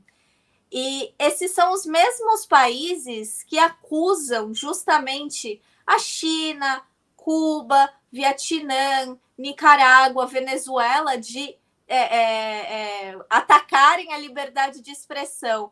Nós temos Bolsonaro falando, né? em, nos Estados Unidos que ele consegue viver sem oxigênio, mas não sem liberdade de expressão.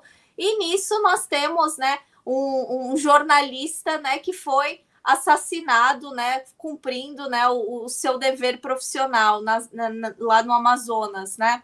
Então, assim, é, todas essas pessoas, isso só mostra justamente toda essa hipocrisia, toda essa é, esse discurso né, do, do, do, do, império, esse discurso do capitalismo, esse discurso da direita, que o que, que importa mesmo é a liberdade de expressão que eles têm para justamente deixar a retórica que eles querem no ar. Porque eu até hoje eu não consigo abrir um link de nenhuma mídia que seja da Rússia. Recentemente saiu aqui no Reino Unido um documento de que um jornalista chamado Paul Mason é, estava é, articulando junto com o serviço secreto britânico para justamente minar o trabalho de é, pessoas que são abertamente da esquerda e que fazem um trabalho crítico ao imperialismo britânico, ao imperialismo estadunidense, e que mostram justamente o outro lado do conflito na Rússia, é, que mostram é, é, a realidade da vida na China, que mostram, por exemplo, o, o, o movimento pró-unificação da Irlanda, o movimento independentista da Escócia, tudo da ótica da esquerda. E todas essas pessoas apareceram num mapa, né, ligadas a movimentos sociais, a, a, a, a movimentos de militância, com o jornalista, né, com esse meio vazado do jornalista falando, né,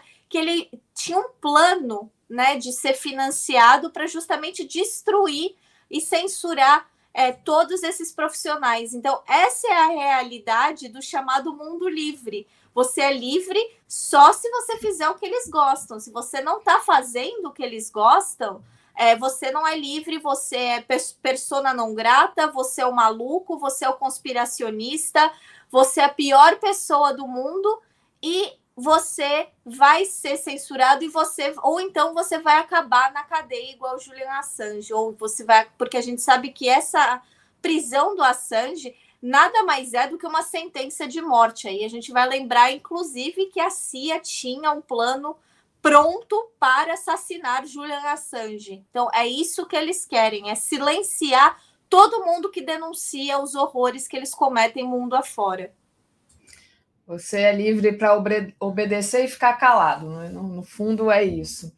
Natália, a Maria Socorro, que é a nossa querida aqui, está pedindo para desbloquear o Roberto Silva, já foi pedido. Maria, está todo mundo aqui reclamando da ausência do Roberto Silva. Infelizmente, gente, eu não posso fazer nada, e mas vai, vai ser resolvido isso. Deixa eu agradecer ao Rogério Cordeiro, que mandou aqui também um super sticker, e a, o Gilberto Cruvinel, que fez um comentário. Natália, falta uma vaza-jato para o Assange, se você quiser comentar. E também o Nilson de Barros Abreu, que está pedindo notícias do Equador e da Colômbia, Natália. É, então, passo para você. Olha, é, tem muita gente, eu inclusive recomendo, ele ainda não estreou no Brasil, mas eu tô conversando com ele para que esse documentário chegue logo no Brasil. É um documentário produzido por um amigo meu, Pablo Navarrete, é, chamado No Extradition, que é um documentário que ele fez de todo o processo de extradição é, do Assange, da luta da militância em relação a isso. Tem entrevista do pai dele no documentário, tem todo o caso né, em relação a isso. É um documentário muito bom. É, a gente não pode esquecer que existem diversas organizações internacionais muito fortes que estão trabalhando né, em prol do Assange. O problema, justamente, é que você está todo mundo nadando contra a maré, porque quem justamente quer o Assange morto, não vou nem falar mais preso, mas porque essa prisão é uma sentença de morte, porque o Assange é psicologicamente torturado, ele vive dopado, vive com dor, vive em péssimas condições dentro da prisão, isolado, é justamente o establishment. Então é, é muito é, é muito complicado. É, em relação ao que o Nilson perguntou, olha, é, o que está acontecendo no Equador é tudo.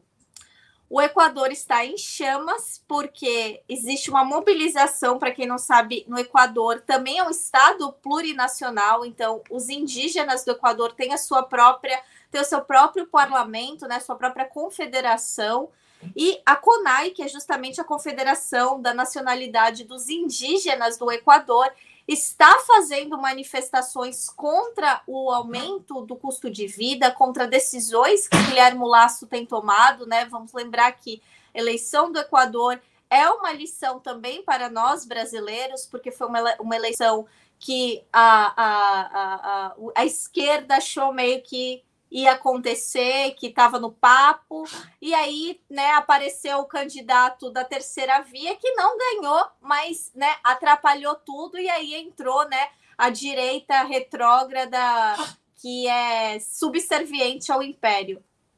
Então, é, eles estão fazendo esses protestos no Equador. O presidente, né, da CONAI foi detido, então por conta desses protestos.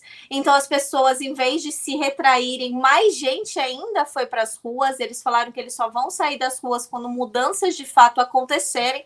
E a polícia do Equador está respondendo a tudo isso com muita violência, e isso é muito triste, porque o Equador é, também foi um país que, junto né, com Rafael Correia, junto com a Revolução Cidadã, assim como o Brasil na era do PT, viu um crescimento né, de, da qualidade da sua vida como jamais visto na história. Então, né, tudo isso também se perdeu por conta do lawfare, que o presidente Correia também foi vítima, ele vive exilado na Bélgica, né, aguardando, né, tentando né, é, é, pedir recursos para poder voltar para o Equador né, e, e, ter sua vida normal lá. Em relação à Colômbia, é, Tá muito complicada essa segunda. É, a, a Colômbia né, vai ter o segundo turno na semana que vem. Tá muito complicado esse segundo, esse, período né, de, de segunda campanha deles lá, porque como sempre, né, a mídia equatoriana está dando um espaço desproporcional ao engenheiro Rodolfo, né, que é o Rodolfo Fernandes, que é o candidato que diz que não é uribista, mas é apoiado por todos os uribistas, pensa como uribista, fala como uribista e tem tanto dinheiro quanto todos os uribistas. E, e ele né, tem feito ataques a, é, em suas redes sociais, né, uma eleição de redes sociais também, contra né, o Gustavo Petro, se recusa em debates. Você vê diariamente que o Petro sempre re, é, é, rebate esses ataques pedindo: vamos debater, vamos debater. Mas ele não está não tá debatendo o que, que a mídia está fazendo com ele, está dando espaço para ele sem ser em debate, em entrevistas, em, em, em, notas frias né, sobre a campanha dele, mas não está cobrando ele desses debates. Lembrando que essas eleições do Equador são eleições históricas e que a gente né, vai ter a primeira, a, a, uma única chance, né? Eu falo a gente, porque toda a América Latina, de finalmente né, ter um governo progressista no Equador. Então, são eleições extremamente importantes que todo mundo precisa ficar atento. Maravilha, Natália, muito bom. Então, gente, vamos deixar o like aqui, compartilhar a live, é muito importante esse apoio de vocês. Quem puder, faça uma assinatura solidária em brasil247.com.br apoio, tá passando aí embaixo, né? Ou seja membro aqui no YouTube também. Você também pode doar por Pix, né? Tá aqui, ó. Pix arroba brasil247.com.br. Obrigada. Daphne, alguém aqui Diga. fez um comentário sobre o Guaidó e eu só queria comentar algo que eu achei interessante, porque o Guaidó, né, todo mundo já deve ter comentado aqui, é, ele tem sido atacado pelos seus próprios apoiadores na Venezuela. E aí, o Anthony Blinken, que é o secretário de Estado dos Estados Unidos, né, que cuida da política internacional dos Estados Unidos, etc., soltou uma nota falando que ele está muito preocupado com a segurança do Guaidó, é, com o bem-estar do Guaidó, apesar do governo estadunidense ter duas vezes em uma, uma semana, né, os porta-vozes da Casa Branca esquecido quem era Juan Guaidó, né, quando perguntaram, uma confundiu com o Brasil, o outro realmente não sabia nem quem era. É... Mostra também que é interessante que o Guaidó está apanhando dos próprios apoiadores, e aí o que, que o pessoal fala? Ai, coitadinho do Guaidó. Mas lá na Colômbia, Gustavo Petro, para fazer os seus comícios, estava com escudo à prova de balas na volta dele, porque está sendo ameaçado de morte. Te teve, perdão, teve que interromper a atividade de campanha porque né, é, é, grupos paramilitares estavam colocando né, carta pública falando quem matar vai ganhar tanto, né? Mate Gustavo Petro, etc. E você não viu uma nota de solidariedade a essas reais ameaças né, que o, o Gustavo Petro estava recebendo do Anthony Blinken. Mas agora, né, o Guaidó, né, o, o, o bonequinho deles, né, coitadinho.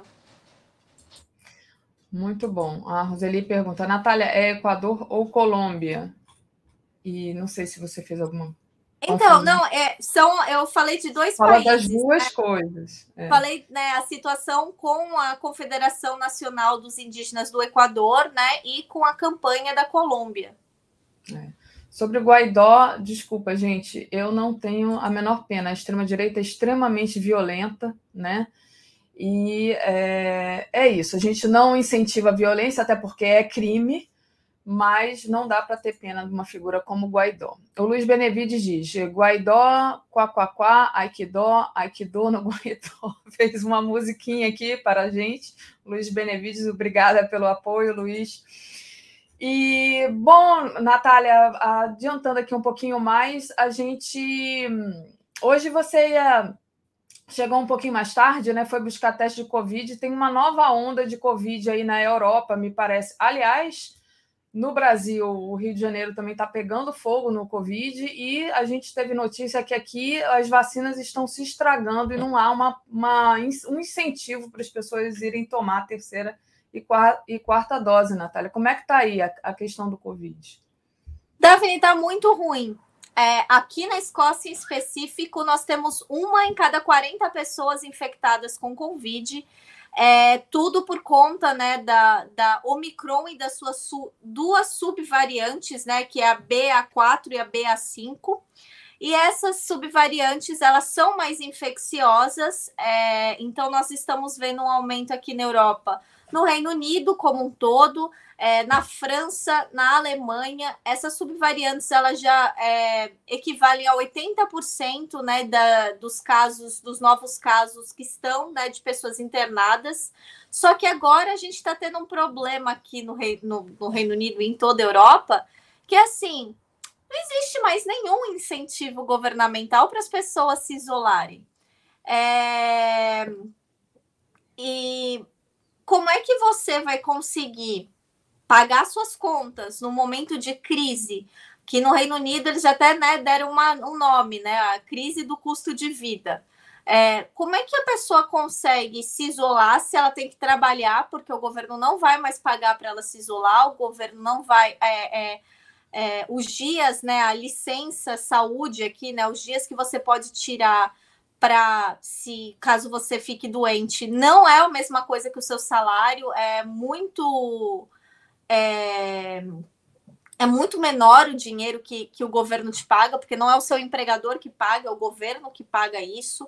Então, muitas pessoas realmente não podem se dar, é, é, e é muito triste ter que usar essa palavra, é o luxo de se isolar. Então, inclusive, né, vários sindicatos estão é, é falando sobre é,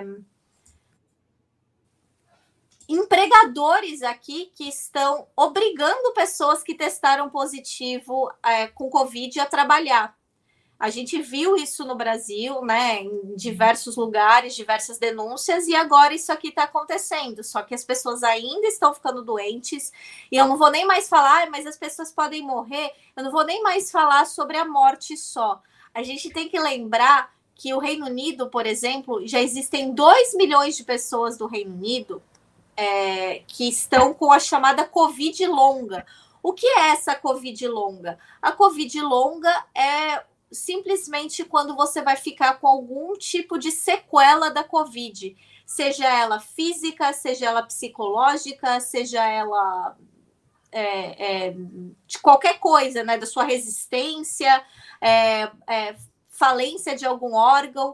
Então, assim, várias pessoas vão, estão ficando cronicamente doentes. Não é assim, ah, eu tive Covid, melhorei, tá tudo bem agora. Não, não é isso, sabe? Eu tive Covid, minha cabeça não tá bem, é, meu corpo não tá bem, eu não consigo mais voltar à vida que eu tinha antes de ter Covid. Então, assim, é muito sério o que está acontecendo.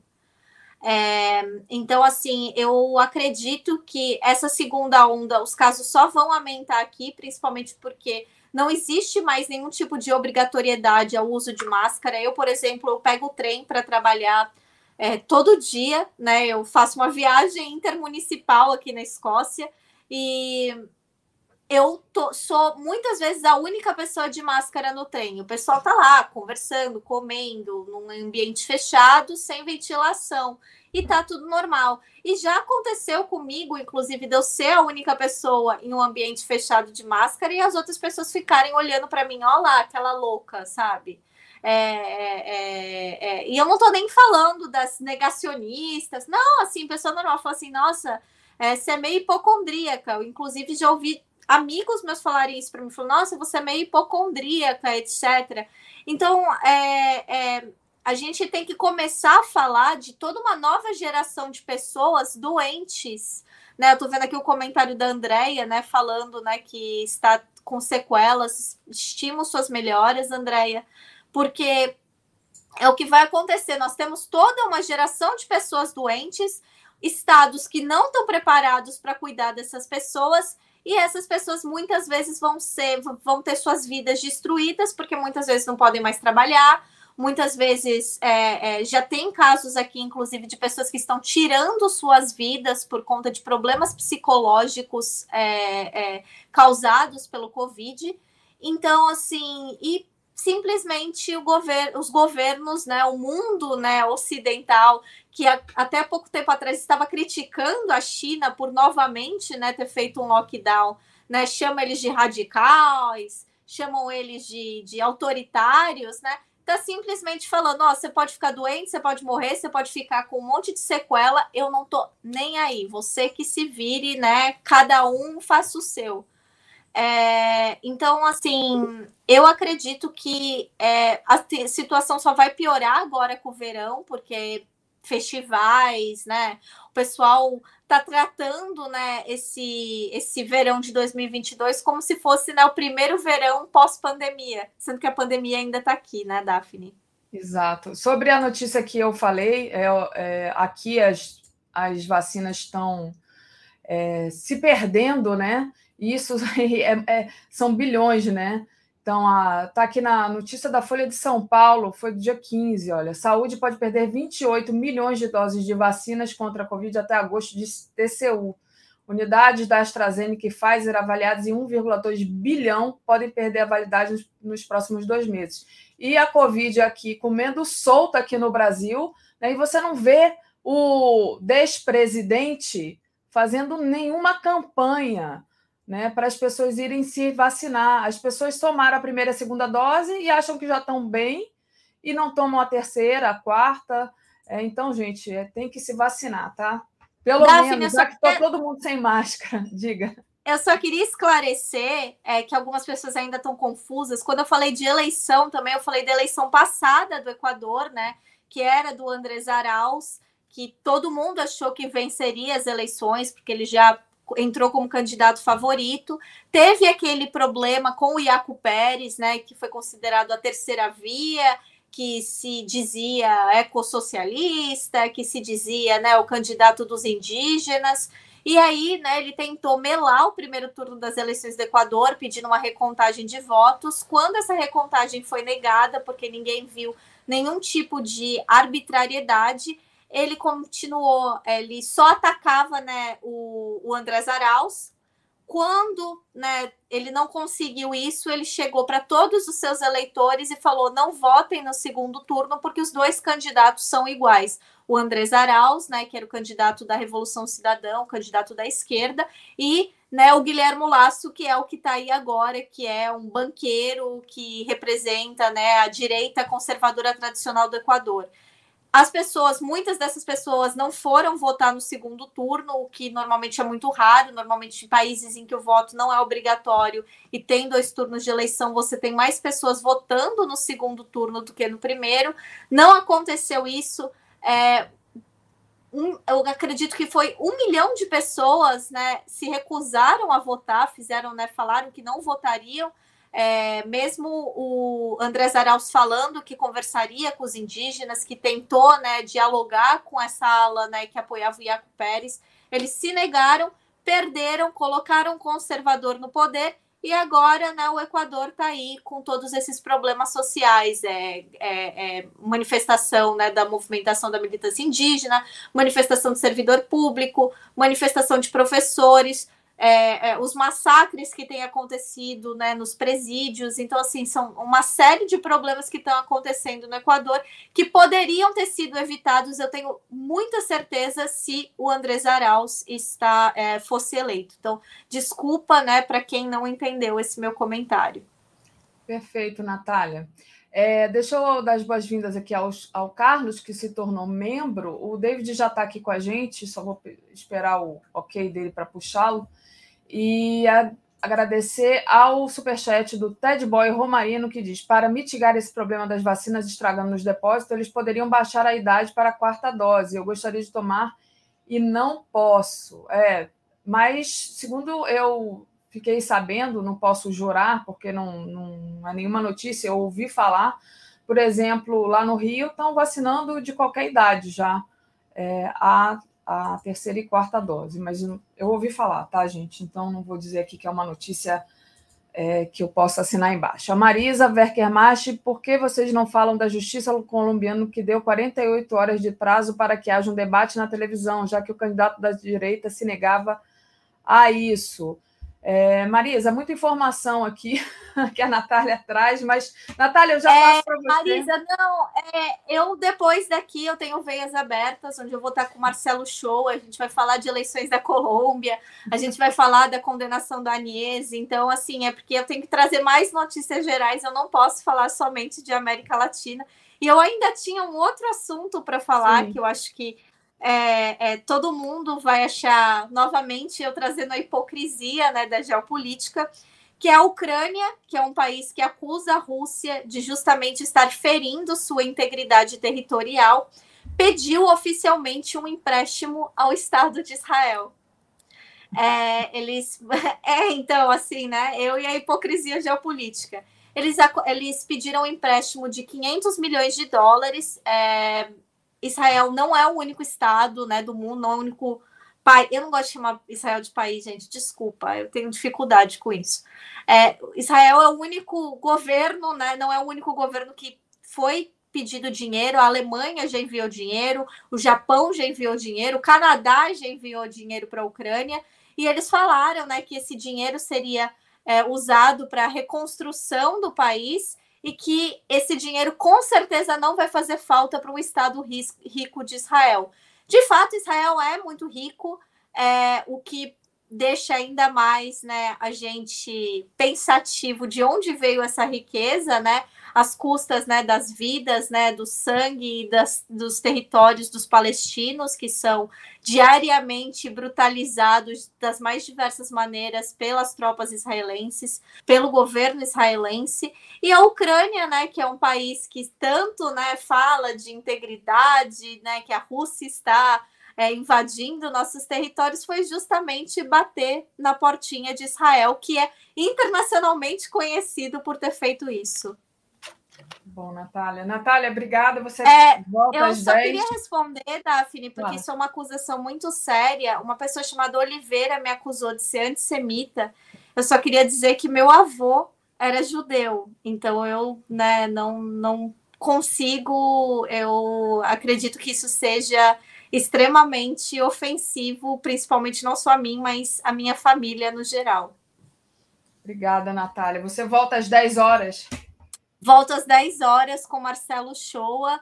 É, a gente vai estar tá falando sobre várias coisas, a gente vai falar bastante sobre a Colômbia e a gente vai falar, porque como Marcelo Shoa é o nosso é, querido jurista, né, a gente vai falar bastante sobre essa decisão, né, da Bolívia, né, de condenar a Niesa a 10 anos, né, decisão que já foi contestada pelo governo boliviano, né, que quer mais tempo a ela.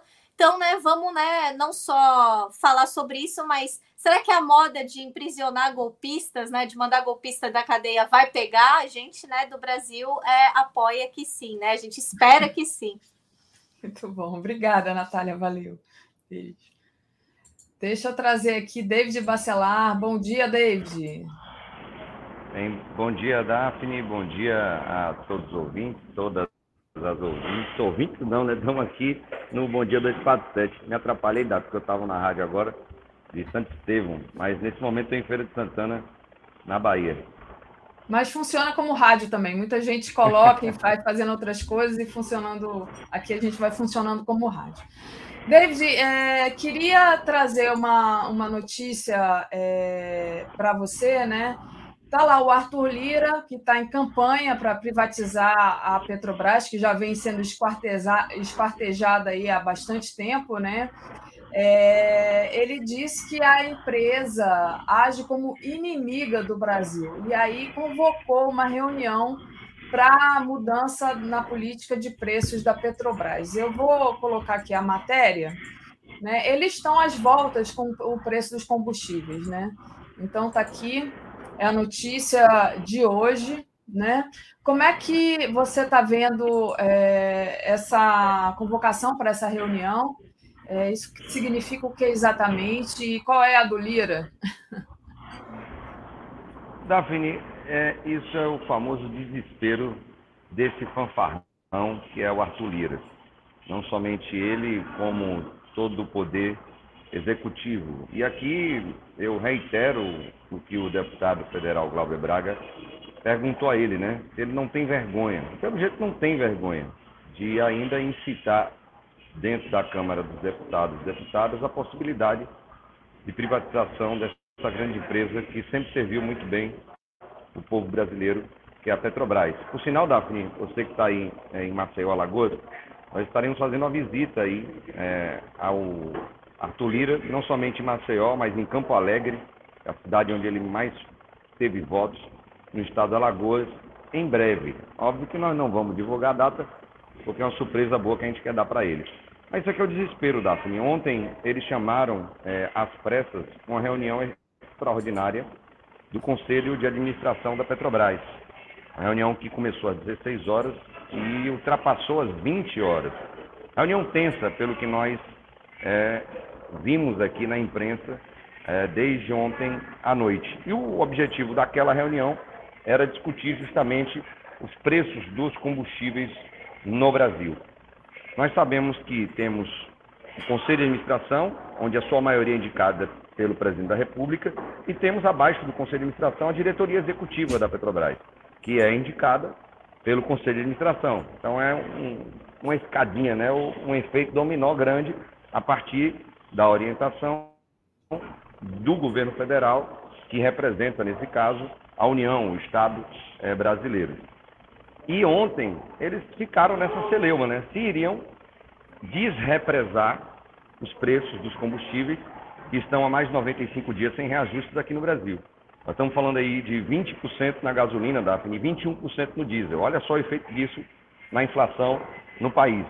E ontem, é, pelo que nós soubemos, a partir da pressão que houve do Ciro Nogueira, esse grande representante centrão, né, junto com Lira, é, e também do Adolfo Saquicida, que é o novo ministro de Minas e Energia, eles pressionaram o presidente do Conselho de Administração para que represassem os preços, ou seja, que não fizessem esse aumento. Soubemos que a reunião ela pegou fogo ontem e deixaram essa decisão na mão da diretoria executiva.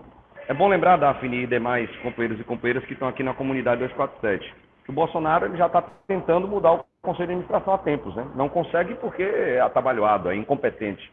Indicou seis pessoas que não têm requisitos para estarem sentadas na cadeira do Conselho de Administração da Petrobras. Então ele está tentando mudar justamente o Conselho e já disse que vai mudar a diretoria por, como um todo, para agora, Daphne, nas vésperas da eleição, a, menos de quatro meses da eleição de outubro, ele interferir nos preços dos combustíveis aqui no Brasil.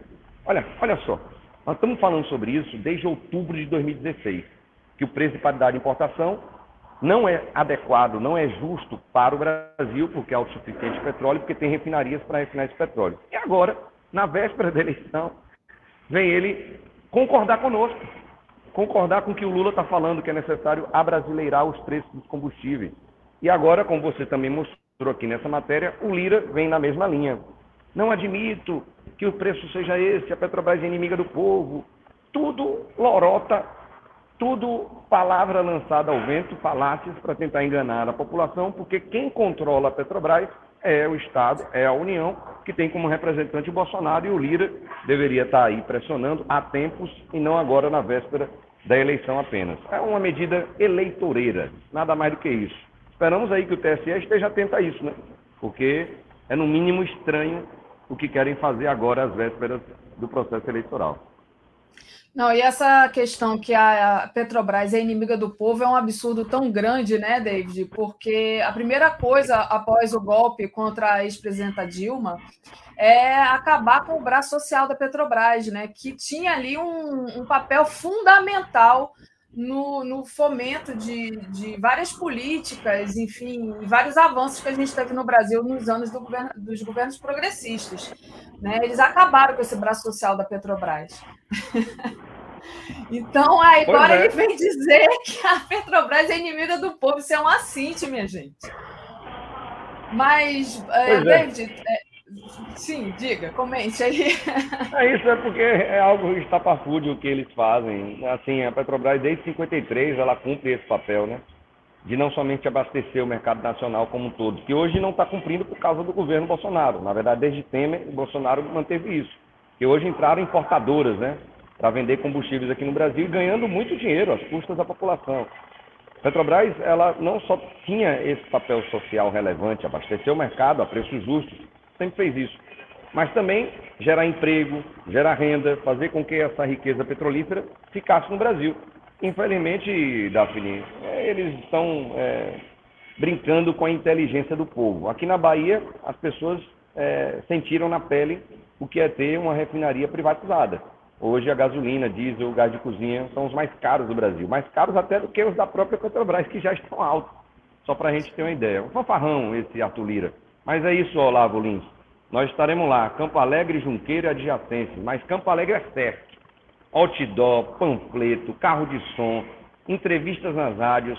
Lira, se ligue que a gente vai lhe fazer uma visita aí. Espero que você não nos receba com os seus pistoleiros de plantão. Até porque estamos conversando com o Renan Calheiros também, viu? Se ligue que a brincadeira aqui não vai ser pouca, não. Você não vai ser eleito. Você não vai ser eleito pelo povo alagoano. Muito bom, Alagoano. Não vote em Arthur Lira, viu? Arthur Lira é, vou te contar, é difícil, né? Tem que fazer uma campanha mesmo. É, o, e hoje o, o ex-presidente Lula vai estar aqui, né? Vai estar aqui encontrando o povo alagoano, que é muito bom. Espero que ele fale sobre essa questão do preço dos combustíveis, ele, que ele vem falando sempre, né? Ali Oliveira diz: PPI, preço de paridade de importação para importarmos o que já é nosso ao invés de exportarmos o excedente. Boa, Lia. É, deixa eu trazer aqui também É, não, do Olavo já tinha lido, você já tinha lido, né? Queria saber, David, agora, aqui, a Tereza já deve estar entrando daqui a pouquinho, como é que a FUP vê a aprovação do projeto de lei complementar 1822, né? PLP 18, que estabelece um teto de 17% a 18% na cobrança de ICMS sobre os combustíveis, energia elétrica e transportes e telecomunicações, aquela jogada, né? Que a gente estava noticiando aqui nas, nas manhãs é, precedentes a hoje, mas passo para você. Daphne, acompanhamos isso de perto ali em Brasília. A Brigada Petroleira ela está com mais pessoas em Brasília, justamente dialogando, ou tentando né, dialogar com os parlamentares, tanto na Câmara quanto é, no Senado. É, o PLP 18 ele foi aprovado é, com a velocidade é, inexplicável é, sem debate algum nas comissões, vai para plenário em regime de urgência, é aprovado no Senado a galope e no outro dia vai para a Câmara e é aprovado também a galope. Nós estamos falando aí de parlamentares que receberam emendas na monta de 26 bilhões de reais somente para gastar nesse ano, na verdade 2021 e 2022, véspera da eleição. Por isso quem chega no interior, seja na Lagoas, o Lira está fazendo isso, seja aqui na Bahia ou nos rincões do país, nós temos deputado aí derrubando nas prefeituras um milhão, dois milhões, três milhões de reais. É quase topa tudo por dinheiro. E é o que eles fizeram. Então, como receberam muito dinheiro do orçamento secreto, é, eles estão aprovando tudo que o governo quer. Então, o Bolsonaro apresentou uma medida paliativa, eleitoreira, que não vai resolver o problema. Você estacionar, ou melhor, estabelecer um teto para o ICMS de 17%, 18%, nós estamos fazendo contas aqui, Daphne, de que isso vai refletir em centavos, talvez um real, nos combustíveis, principalmente na gasolina. O efeito disso no diesel e principalmente no gás de cozinha é quase nada. Então é uma medida que não resolve o problema. Nós já tínhamos dito isso aqui, ó. Imposto não aumenta preço do combustível. O imposto na Bahia aqui estava congelado há mais de 10 anos do ICMS. Não se aumenta. Nos outros estados é a mesma coisa.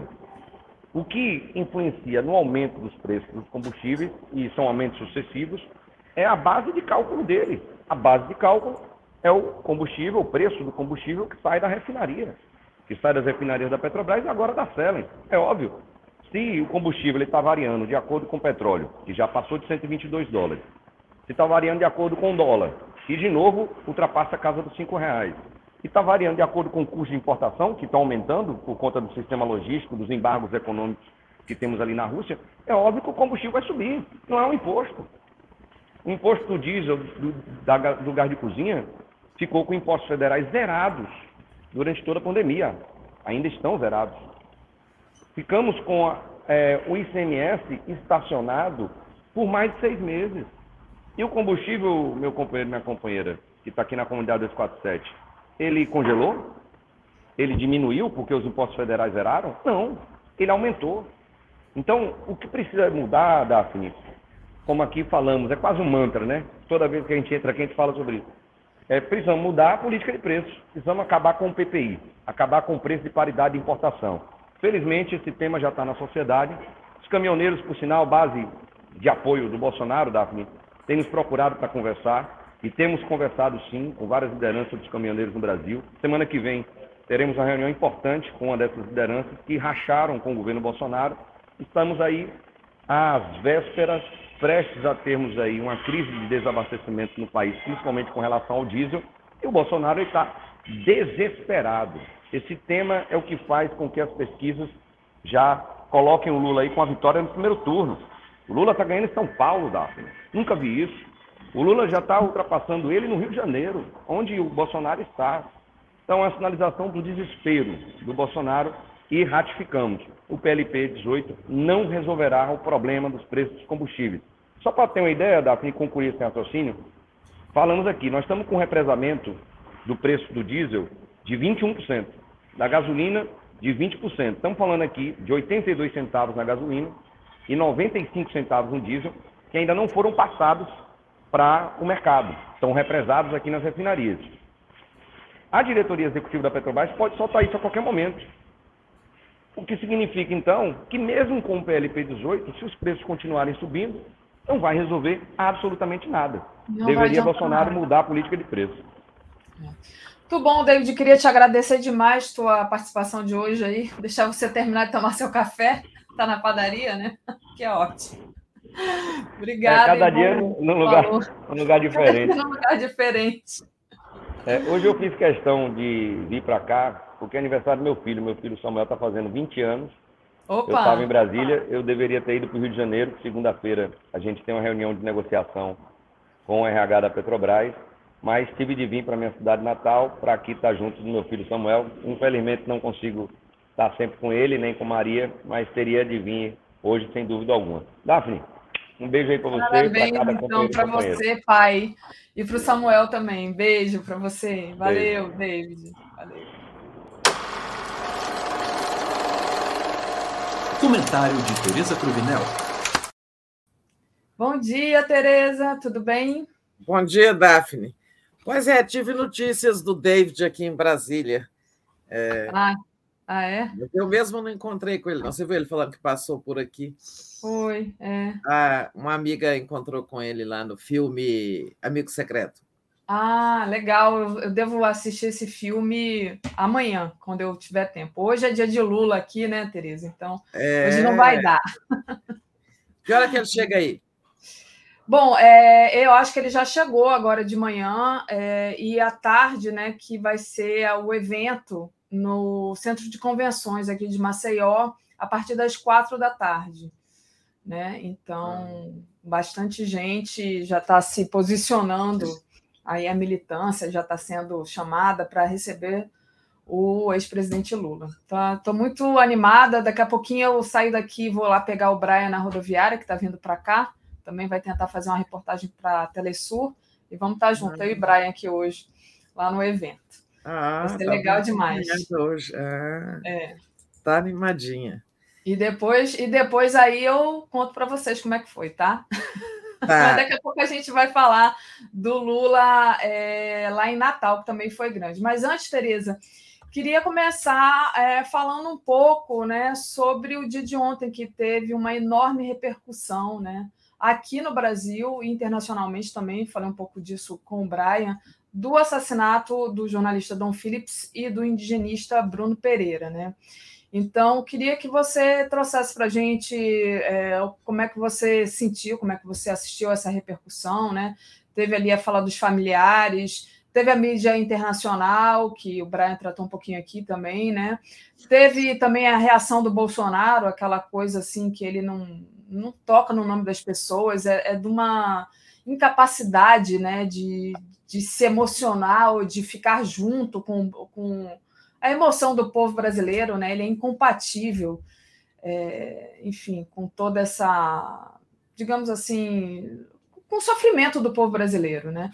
É, como é que se posicionaram as autoridades, as entidades nacionais também, e também as comissões da Câmara e do Senado a respeito disso. Então, passo para você fazer um balanço para a gente. Pois é, Daphne, teve aquela cena triste, né, eh, da chegada da, dos corpos aqui em Brasília, né? É, eu, assim, acho tão triste a mídia ficar repetindo aquela expressão é, remanescentes humanos. A gente sabe que é, foram mutilados, tudo mais, mas agora a coisa caminha para aquilo, como disse a mulher Dom Philips, né?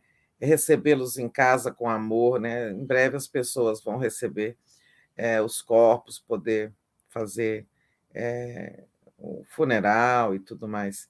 É, não sei se o, o, se o no caso do, do Dom é, Philips, é, se ele vai ser né, remanejado para a Inglaterra, mas, enfim, no rito de passagem das famílias, que é muito doloroso, né? Esse é um luto muito pesado para as famílias. Mas uh, eu vi aquela declaração também é, da, da, acho que da mulher do, do Bruno, que é, a mulher do Bruno, que agora que o espírito dele deve estar passeando pela floresta, né? É, sentimentos que afloram assim para as pessoas se apegarem, né? É, no lado bom da, da, do legado, da lembrança das pessoas. Então, esse rito aí está chegando ao final. essa parte do rito. Né? Agora, as identificações oficiais e a entrega dos corpos à família. Né? Agora, as investigações prosseguem lá e precisam prosseguir. Né? A história de que houve mandante, não houve mandante, o tal Amarildo Alpelado está dizendo que a decisão foi dele, mas é, a polícia precisa esclarecer melhor. Né? Ela procura por mais dois participantes do crime é, e por um quinto, uma quinta pessoa que seria o mandante. É, a gente não pode acreditar que eles tenham tomado essa decisão sozinhos quando os interesses contrariados é, envolviam não só a pesca, né, mas a pesca num contexto de, de crime organizado né, que se instalou ali. Há uma teia econômica, né, quando o crime organizado ele se instala numa região, como o poder das milícias no Rio, né? É, o poder do, narco, do narcotráfico em outros territórios. Ali, é, o crime cria uma economia paralela, então, ele comanda não só uma atividade do tráfico de drogas em si, mas é, ele se associou, no caso lá, com a pesca, com a caça, tem outros negócios, tem hotel, tem restaurante, tem posto de gasolina, tá? O crime cria uma economia paralela, né, controlada. Então é muito assim, é muito difícil acreditar que essa decisão tenha sido unilateral, né, tomada apenas por Amarildo e seu irmão e mais dois comparsas, né? Essa investigação precisa. Agora, como a gente viu no caso da Marielle, né? É, essa investigação sobre mandante, que é gente poderosa, poderosa no sentido político ou no sentido econômico, aí as coisas se complicam, mas a investigação precisa né, ser exaustiva, precisa é, ser posta em, em, pratos limpos. Né? Precisa, a sociedade brasileira tem o direito de saber, é, as famílias têm o direito de saber se houve ou não houve mandante numa, numa investigação confiável, né, em que haja elementos é, críveis. Isso prossegue lá na Amazônia. Né? Para lá seguiram, como você disse, é, estão seguindo é, duas comissões do Congresso Nacional, né? uma comissão de 18 deputados de vários partidos e uma comissão também pluripartidária de senadores. Geralmente entraram nessas comissões os, os parlamentares mais ligados à região. Então, tem mais, realmente, mais deputados e senadores da, da, da região norte, sobretudo do Amazonas. É, então, é importante que o Congresso esteja lá participando, como também o CNJ, o, o, o presidente do Supremo designou também uma delegação para acompanhar. Né? E botar pressão em cima da polícia né, para que ela trabalhe direito. Né? a polícia, que eu digo o conjunto de autoridades policiais que estão ali envolvidas, porque nessa altura nós temos Polícia Federal, temos Polícia Civil do Amazonas, temos o, o Forças Armadas, né? É, especialmente a Marinha, todas aquelas autoridades que sentaram numa mesa para falar do, do achado né? É, dos corpos, é, e mesa na qual estava ausente qualquer representante dos povos indígenas que foram tão relevantes na investigação e, inclusive, foram os que denunciaram primeiro a, a, a coisa, né? É, a, a, o desaparecimento. Né? É, repercussão internacional, né? mais de 18 milhões de menções ao caso né? em mais de 100 países. Repercussão intensa eu até tinha dito aqui com o Joaquim ontem de manhã que não tinha achado muito forte as manchetes, os títulos, mas depois a gente vê o quantitativo, a repercussão muito grande, né? E o Bolsonaro, como sempre, mais uma vez, o que, que ele fez, né? É, ele postou a nota da FUNAI, e a nota da FUNAI até ela foi decente, porque ela reconheceu as qualidades profissionais e pessoais do Bruno, contou rapidamente a história dele na instituição. Ela fez uma nota lamentando o ocorrido, né? E, mas foi até uma nota digamos, justa para com a memória do Bruno. O Bolsonaro colocou a nota, postou né, no, lá no Twitter dele a nota é, e aquela frase seca, né? É, meus sentimentos às famílias, que Deus conforte o coração de todos, mais ou menos assim. É, nenhuma, mais uma vez, ele não falou o nome das pessoas, ele não se referiu ao fato, né? De, meus sentimentos às famílias, pelo quê? Que Deus conforte o, coração de todos, porque é, ele não fala nem no crime e nem no nome das pessoas. Em nenhum momento ele falou o nome das pessoas, né? É, do Bruno ou do coisa. Era esse inglês, o cidadão inglês e também o brasileiro, ambos, é, sabe, os dois. Nunca ele disse o nome, né, do Bruno Pereira ou do Dom Phillips como pessoas que é, haviam desaparecido e depois é, cujas mortes foram constatadas. É incrível aquilo que você disse, como o Bolsonaro tem uma carapaça, né? É, uma carapaça dura, a personalidade dele é, contra emoções, né? Não tem, sabe, você não sente, não, não tem fluxo emocional nenhum naquela pessoa. Né? Zero empatia. É, é, parece que é, é, tem uma, vive dentro de uma armadura, né? É uma armadura de ferro, aquela pessoa, aquela coisa dura ali. É, que mais temos aí é, disso aí? As repercussões, toda, manifestações de todas as entidades, de todas as entidades, organizações não governamentais que a gente possa se lembrar, né? É, de direitos humanos e de defesa do meio ambiente, todas, né? É, que você imaginar, nacionais internacionais, todas se manifestaram, todas apontaram a importância de se fazer presente o Estado brasileiro na região, de se conscientizar sobre a importância da defesa da Amazônia. Né? Aí você teve desde Anistia Internacional, Human Rights, é, Observatório dos Direitos Humanos, Greenpeace, tudo, todas, né? E também os candidatos, né? É, o Lula fez uma declaração forte dizendo que isso causa é, dor e indignação, esse, o desfecho lá desse episódio, é, e os outros também se manifestaram, é, todos de forma humana, digamos assim, né?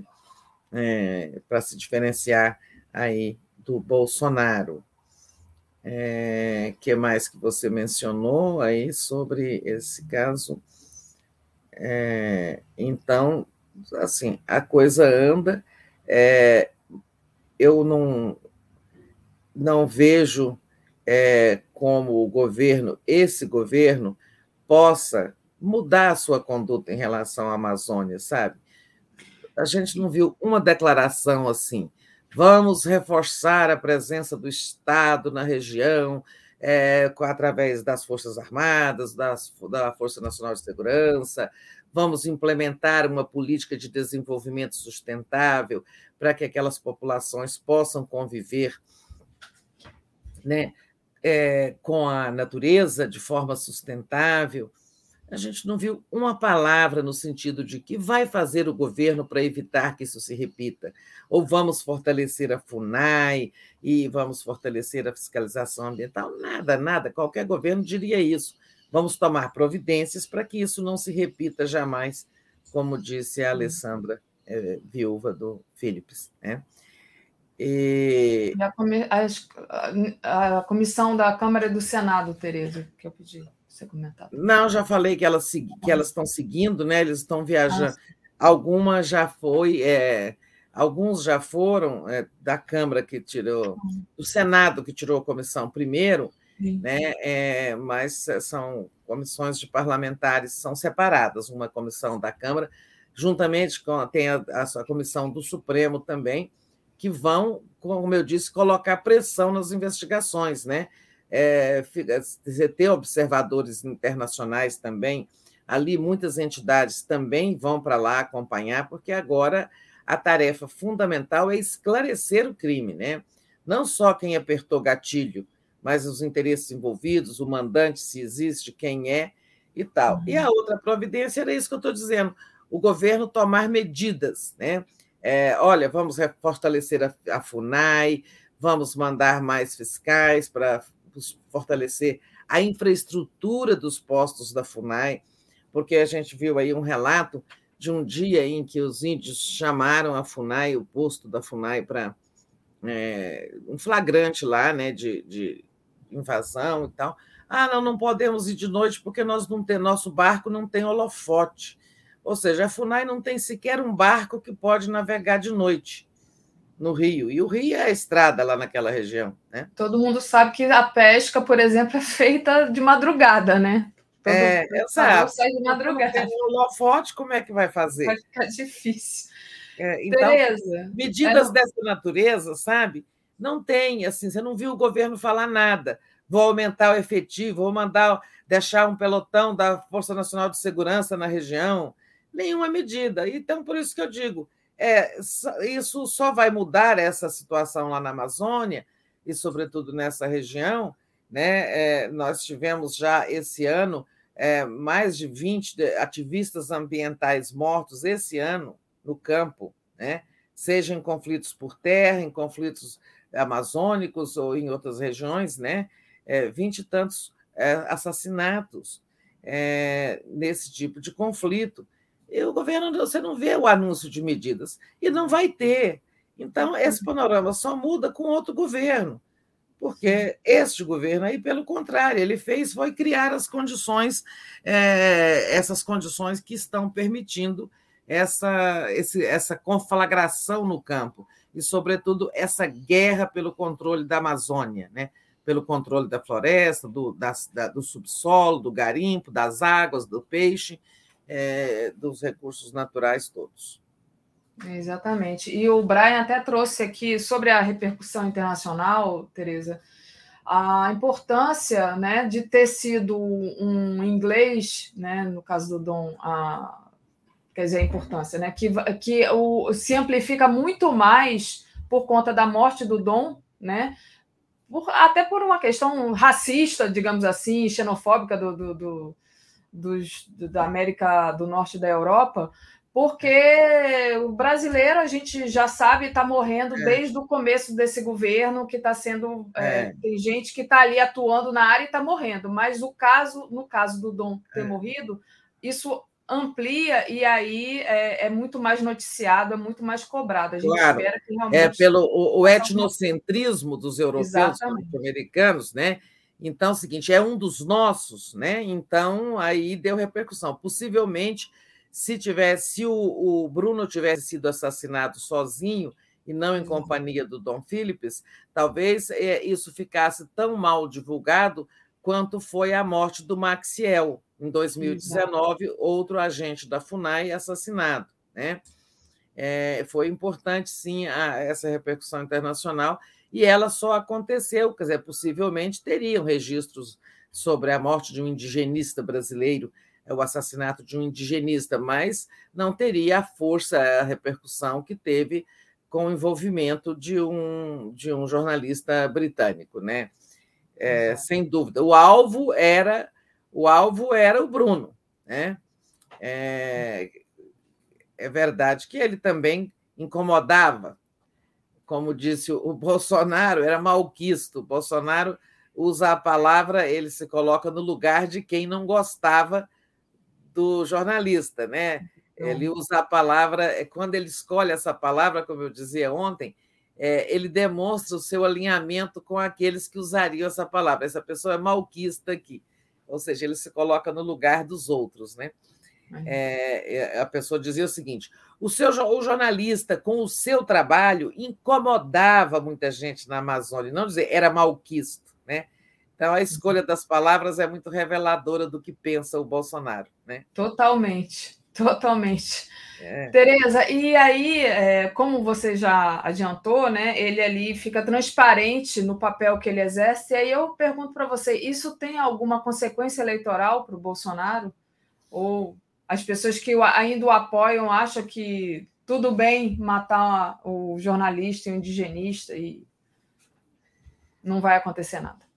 Olha, Daphne, eu acho assim, que consequência tem muita consequência para a imagem do Brasil, para a imagem internacional do Bolsonaro, né? É, claro, aprofunda essa percepção né, de um país párea e de um governante párea, quer dizer, desconectado de toda a civilização é, e, e, das, é, digamos, é, da, da, da, das condutas esperadas de um governante, né? Isso tudo acontece. Agora, eleitoralmente mesmo, acho que é um efeito muito colateral, porque quem, tá, quem está com o Bolsonaro vai votar nele depois de tudo que ele fez na pandemia, ao longo do governo, é, sabe, depois de tudo que ele já disse, exatamente contra o meio ambiente, contra indígenas, contra quilombolas e tal. Eu acho que essas pessoas, sabe, é, não vão mudar de ideia só porque ele também foi omisso em relação a uma tragédia do Javari. É, então, eu acho que o efeito eleitoral, efeito eleitoral é assim, matéria de é, pontuação nas pesquisas é pouco mas isso não significa é, que o Bolsonaro não vai continuar caindo, porque, como nós vamos falar mais adiante, o que está realmente corroendo é, o apoio dele, aí sim, é até entre gente que o apoiou, é, é inflação, custo de vida, é, toda, essa, toda essa dificuldade de viver no Brasil nesse momento né? E vem aí um novo aumento de gasolina, e a gente já sabe que isso vai se repercutir nos preços, em tudo mais, na pobreza, na dificuldade da vida, da vida cotidiana, e isso vai desgastar o Bolsonaro. Exatamente. Tereza, deixa eu agradecer o pessoal que acompanha a gente aqui, pedir para o pessoal deixar o like e compartilhar essa live, muito importante, tá? Também. E quem puder, faça uma assinatura solidária em Brasil247.com.br apoio ou torne-se membro aí do YouTube também. Muito, muito bom. São vocês que apoiam a mídia progressista, né? Que financiam a mídia progressista. O Ali Oliveira diz assim: é, repetindo, Bozo disse que se tivéssemos agido corretamente como os Estados Unidos e exterminado todos os indígenas, não teríamos agora esse problema. É muito horrível essa fala, né? É, e, e... ele disse uma outra que era assim, né? É, que valente foi a cavalaria americana, que exterminou com todos os índios, e hoje eles não têm esse problema nos Estados Unidos. Ah, mais ou menos a mesma coisa. Isso ele disse ainda deputado. É, nossa, só fala besteira, né? Só fala coisas horríveis. E hum, aí a Lia também disse: por que não escolhem dizer restos mortais? Que a Teresa estava eh, falando, né, do incômodo de como se referem lá a é. os restos mortais de Dom. Começou com uma, o ministro da Justiça que lançou essa expressão, né? É, e, e a, a, mídia fica repetindo que é uma forma de se referir a mutilações, é uma forma de cutucar a dor, né? Cada vez que as pessoas escutam isso, as pessoas da família, os amigos, as pessoas próximas, né? Eu acho é, desnecessário, né? Sim. Tantas palavras desnecessárias nesse negócio, nesse assunto. O Olavo Lins enviou aqui uma, uma, um apoio aqui para a gente, dizendo que o Lula chegou ontem à noite. É verdade, o Lula pegou o avião ontem à noite. Eu estava ouvindo a transmissão lá da, do encontro dele em Natal, dizendo que ele tinha que sair rápido para pegar o avião, já deve estar aqui, então, em Maceió. O Cláudio Alves é, falou assim: não entendo por que vocês ainda se surpreendem com a insensibilidade do Bozo. Ele já a demonstrou incontáveis vezes. É verdade, Cláudio. E a Ana Hoy diz: por favor, queria o link da live em que o Joaquim mostra trechos de um livro sobre o Bolsonaro, falando do comportamento dele durante o exército. Eu acho que isso aconteceu ontem aqui com a Tereza. Não tenho certeza. Ele mostrou ontem, Tereza? não, é, pode ter sido ontem, mas antes da minha entrada, porque o Joaquim já estava no ar. Não foi nessa parte a partir das nove horas. Tá. É, de qualquer forma, encaminha para o Joaquim, né, Daphne? É. Vamos escrever para o contato arroba brasil247.com.br. Então, contato arroba brasil247.com.br e pede para encaminhar para o Joaquim, que provavelmente ele vai poder ajudar melhor. É, eu não, eu, eu, lembro de ter visto isso em algum lugar, mas é porque a gente tem tanta programação, ainda bem, né? Quase 24 horas por dia de programação. Então, já não me lembro mais, eu, mas eu vi sim um trecho disso. E muito importante. Tereza, é, e bom, é, essa questão do tema da Amazônia, né, tá, a Amazônia está sendo muito falada agora e vai estar tá acontecendo em Brasília, vai acontecer a mostra Adrian Cowell, de cinema socioambiental, é, e pode ser vista também virtualmente. Então, é uma dica que você quer trazer aqui para os nossos Isso. internautas? Exatamente. É, existe aqui o, na UNB, é a minha universidade, sabe, gente? Então, assim, tudo que acontece com a UNB, eu sou atenciosa. É, lá existe o Núcleo de Estudos Amazônicos, o NEAS, sabe? Que reúne professores, pesquisadores de várias áreas né, na, no NEAS. E o NEAS, juntamente com outras instituições, ele está promovendo, a partir de segunda-feira, né, dia 20, essa mostra de cinema é, Adrian Cowell, é, mostra de Adrian Cowell de cinema ambiental.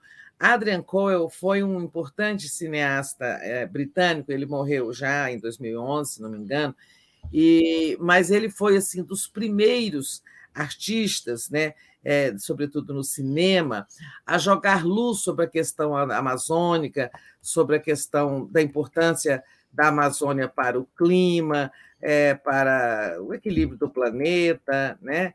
É, e, então, assim, quando ainda não se falava tanto é, na, na, na, importância da proteção da Amazônia e da importância dessa floresta úmida para o mundo, Adrian Coelho já fazia é, filmes mostrando por isso, ele foi um pioneiro nessa questão, né?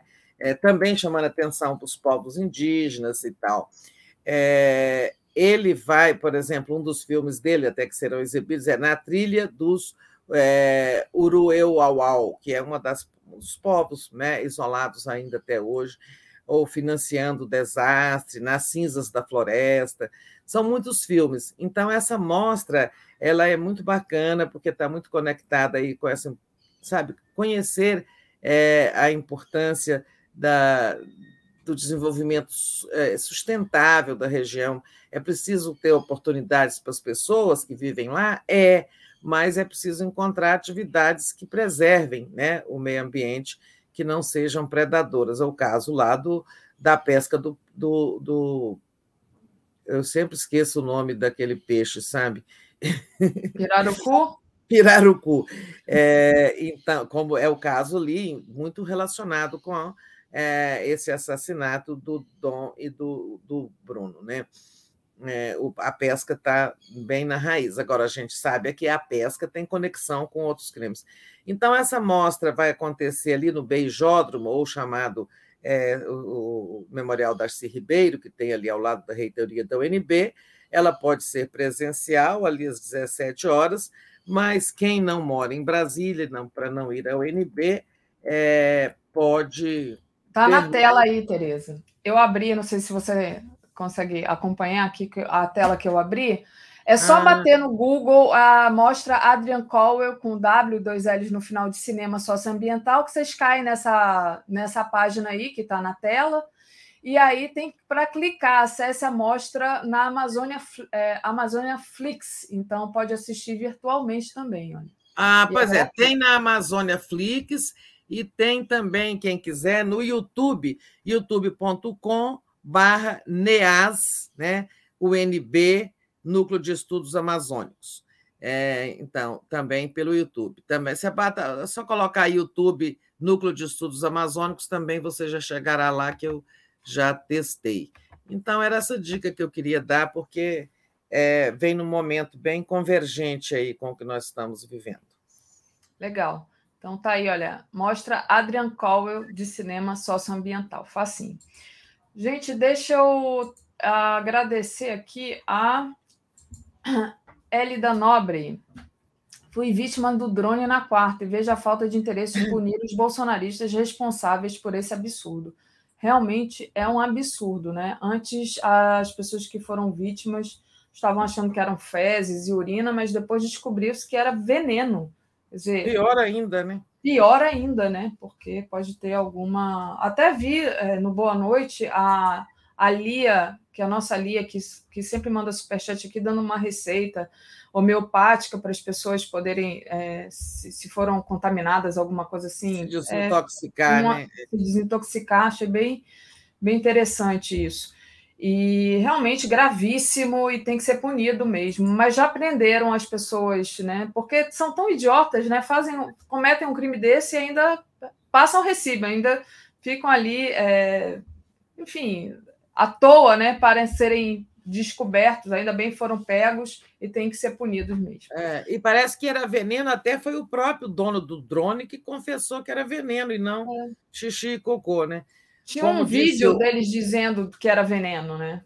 Ah, tinha um vídeo. Tinha um é, vídeo. Pois é, aquilo lá foi bastante horrível, né? Bastante feio, sinal de como nós, a sociedade brasileira anda doente, porque é doença você achar que é, no seu adversário político você pode jogar veneno, né? É criminoso, mas é também sinal patológico. Eu acho isso patologia. Com certeza, com certeza. Tereza, queria que você falasse um pouco agora para a gente sobre essa questão dos aumentos da, dos combustíveis, né? É, o Bolsonaro já está perdido com essa questão da alta dos combustíveis, né?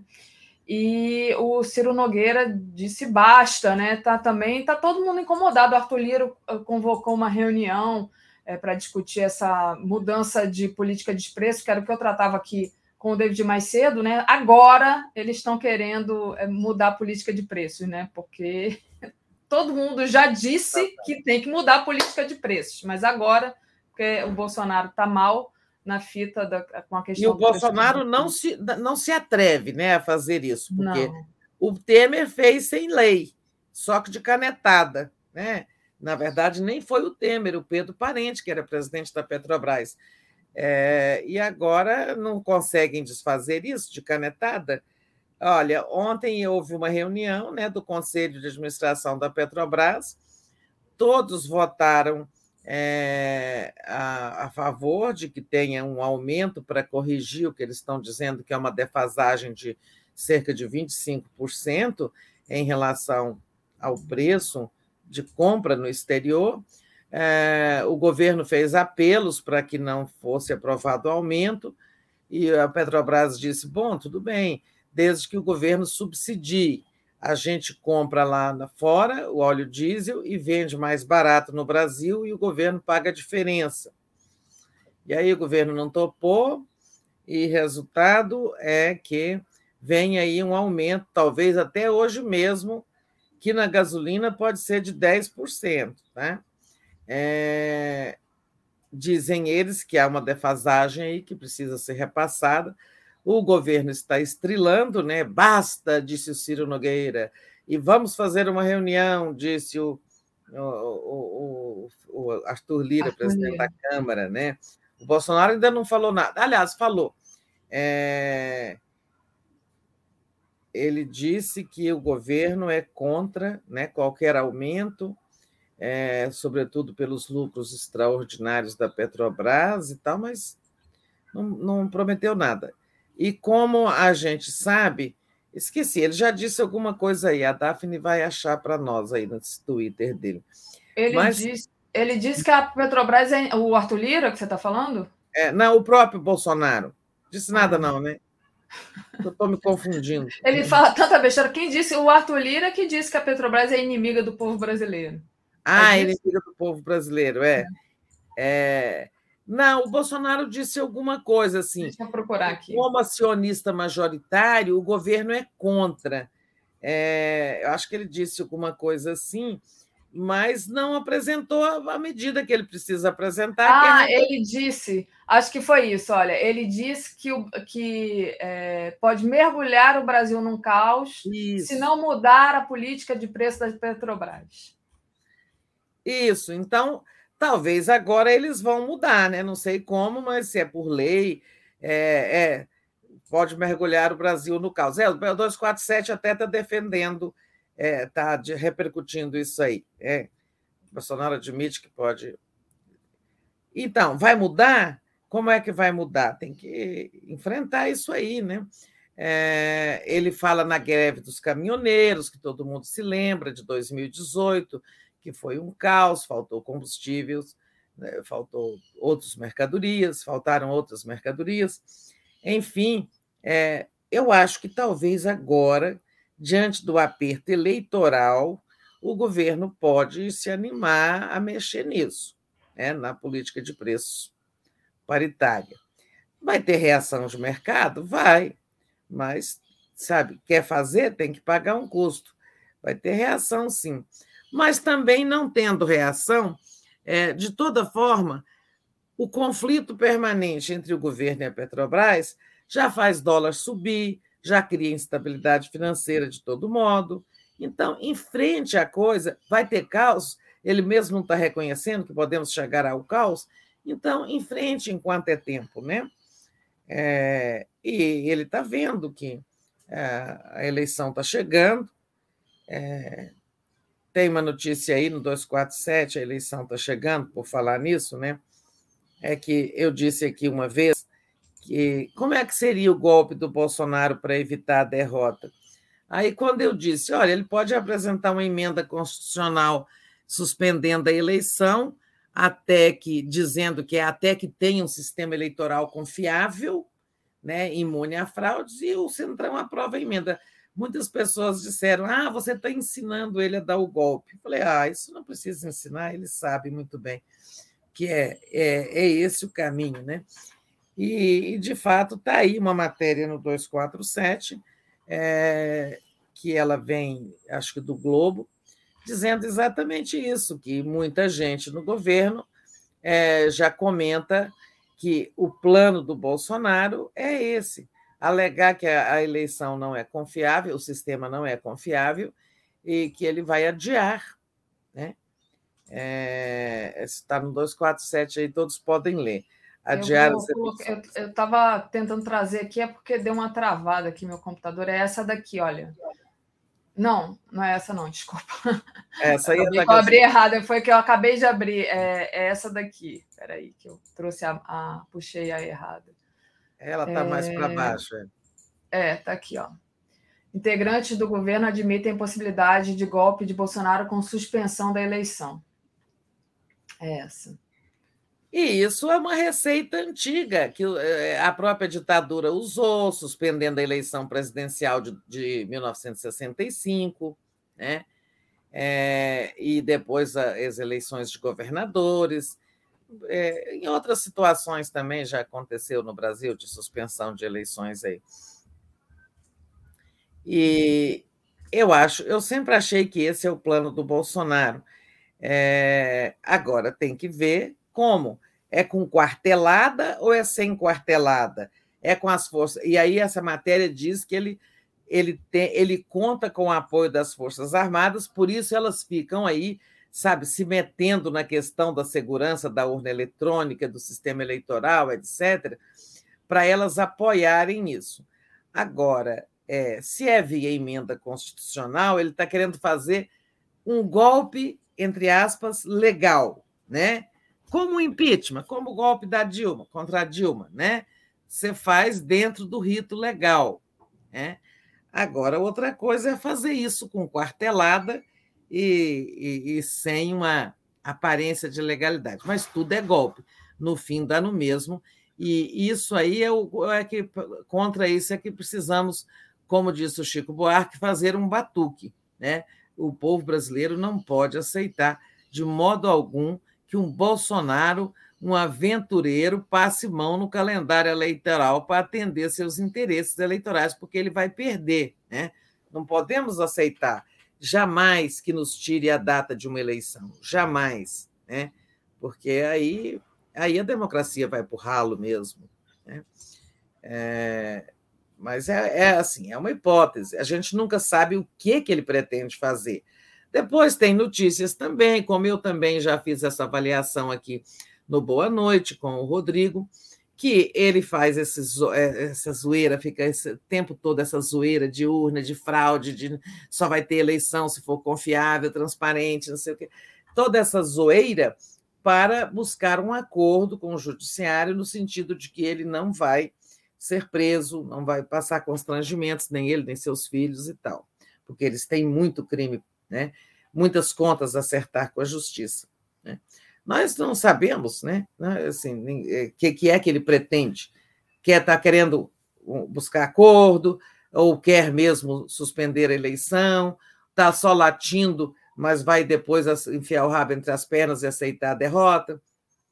Em suma, é lamentável quando uma democracia nos, nos traz a esse ponto né? É, é, de incerteza democrática. Né? Mas é o que nós estamos vivendo. É, é, com, essa, com essa tragédia chamada Bolsonaro. Exatamente. A Eda diz assim: não podemos aceitar, exatamente, não podemos aceitar. E, Tereza, sobre o Chico Buarque, né, que você falou, eu não escutei ainda porque eu não tive tempo, né? Parece uma loucura, mas eu vou escutar daqui a pouquinho, assim que terminar o bom dia. Tá aqui, a gente até deu uma matéria. Chico Buarque propõe um samba contra a estupidez e a destruição bolsonarista. Batuque é o caminho para lidar com os tempos de ignorância e violência. Aí é, tá aqui, né? Olha que bonito. Chico Buarque, que tá um samba. Tá aqui na matéria do 247, tá no Spotify também, então Vão lá é. e se deliciem. Eu vou, vou fazer isso daqui a pouquinho. É a turnê, é. né, que ele vai fazer. É. Eu acho que essas turnês desses artistas que estão mais velhos, sabe, é, é, é interessante, né, porque, assim, o Milton já avisou que é a última, né, que ele não fará mais nenhum show, ele vai começar uma turnê em breve. Está em curso a, do, a, a turnê Meu Coco, do Caetano, que eu até vou ver sábado, aqui em Ai. Brasília. É, mas está correndo no Brasil. E agora vem a do Chico. Né? É. São artistas que, para pessoas da minha idade, é, foram muito importantes, né? sobretudo. Pessoas de todas as idades, Tereza. Olha, eu, eu nasci, cresci, vivi ouvindo, ouvindo esses artistas, tanto Milton, quanto Caetano, quanto Chico acho que principalmente o Chico. Só dizendo para você é, e para vocês todos que vai começar em setembro essa turnê por João Pessoa, depois Natal, Curitiba, Belo Horizonte, Recife, Fortaleza, Porto Alegre, Salvador e Brasília. E chega ao Rio e em São Paulo em março do ano que vem. A do tá? Chico, né? A do Chico, é. É, então ele fala que tal tá um samba e um batuque, mas também é uma metáfora, né? política, quer dizer, não, não, é o som né, do batuque, mas também um batuque de rua aí, porque nós não podemos aceitar de modo algum esse é, essa hipótese golpista de um golpe com adiamento de eleições, né? Exato. É exatamente. Ó, o André. É, mas tem uma desculpa amarela aí. As eleições estão adiadas até aperfeiçoarmos o sistema eleitoral. Olha. É. Sempre vai ter uma desculpa é. amarela. É, cabe é, a nós tem, não aceitar. E, né? e, o Bolsonaro tem cara de pau para tudo, né? Então... Tudo. para tudo, completamente. Quando a gente acha que não vai ter a cara de pau, ele tem a cara de pau. Então, por isso que não podemos aceitar. Porque eles vão, eles vão tentando ali, vão forçando a, a barra, né, Tereza? Pois é. Bom, vamos lá. Vamos Saindo lá. do batuque, sobre o que mais vamos batucar, é, eu queria falar é, do Assange, né? Esse, é, um assunto que surgiu hoje de manhã, Sim. não estava no nosso roteiro, né? É. mas pode ser por último. Temos mais um assunto aí? Tem, temos mais assunto, né? Temos o assunto do Lula em Natal, né? Foi ah, assim. Ah, Importante você falar disso, porque ele visitou o pessoal da agricultura né, familiar, então, tudo a ver com a pauta da fome. Passo para você, Tereza. Então, pois é, é, assim, eu vi pouco ainda sobre Natal, mas sei que ele fez aquele discurso prometido sobre a fome, dizendo que fome é falta de vergonha na cara de um governante. Né? Visitou essa feira é, da agricultura familiar e, como ele tem destacado, o agronegócio tem sua importância porque carreia muitos, muitos dólares e reservas para o Brasil com a exportação, né? Mas quem põe comida na mesa dos brasileiros é a agricultura familiar, né? É, sabe, quando a gente se senta e comemos arroz, feijão, alface, tomate, é, tá, tá, tá, é, isso tudo vem da agricultura familiar. Né? O, o, o agronegócio não planta essas coisas do dia a dia, não planta legumes, ele exporta é soja, milho, né? coisas assim, grãos. É, e, e também é, ele voltou a dizer que vai colocar pobre no orçamento e rico no imposto de renda, né? Isso sinaliza uma reforma tributária, né? que é uma reforma tributária justa para que os, os, os mais ricos paguem sobre suas fortunas ou sobre seus ganhos, sobre os seus dividendos, que são isentos de impostos de renda. Né? E, aliás, quem vai chegar lá hoje, em Natal, é o próprio Bolsonaro. Ó vai encontrar lá ecos da passagem de Lula, que foi muito, é, muito bom. Ele levou o Alckmin, está levando o Alckmin em todas essas viagens, estiveram juntos em Uberlândia e seguiram para lá. Parece que houve um momento que teve um princípio de vai ao Alckmin, mas sempre tem um bolsão radical ali, e não adianta. Ele disse lá em Uberlândia: é, eu não sou intolerante, e prova disso é que está aqui o Alckmin, que foi meu adversário, é meu vice, e ele é um democrata. Né? É, faz isso porque é um democrata. É, e ele disse também, lá em Natal, que vai abrasileirar os preços dos combustíveis, né? Que é exatamente aquilo que nós falávamos, acabar com essa política de preços de paridade internacional, com dólar, preço de barril de mercado, preço de de barril de petróleo no mercado internacional. É, então, se o, se o Bolsonaro resolver, por motivos eleitorais, fazer o que ele não fez nesses quatro anos, ah, se ele resolver fazer, ótimo.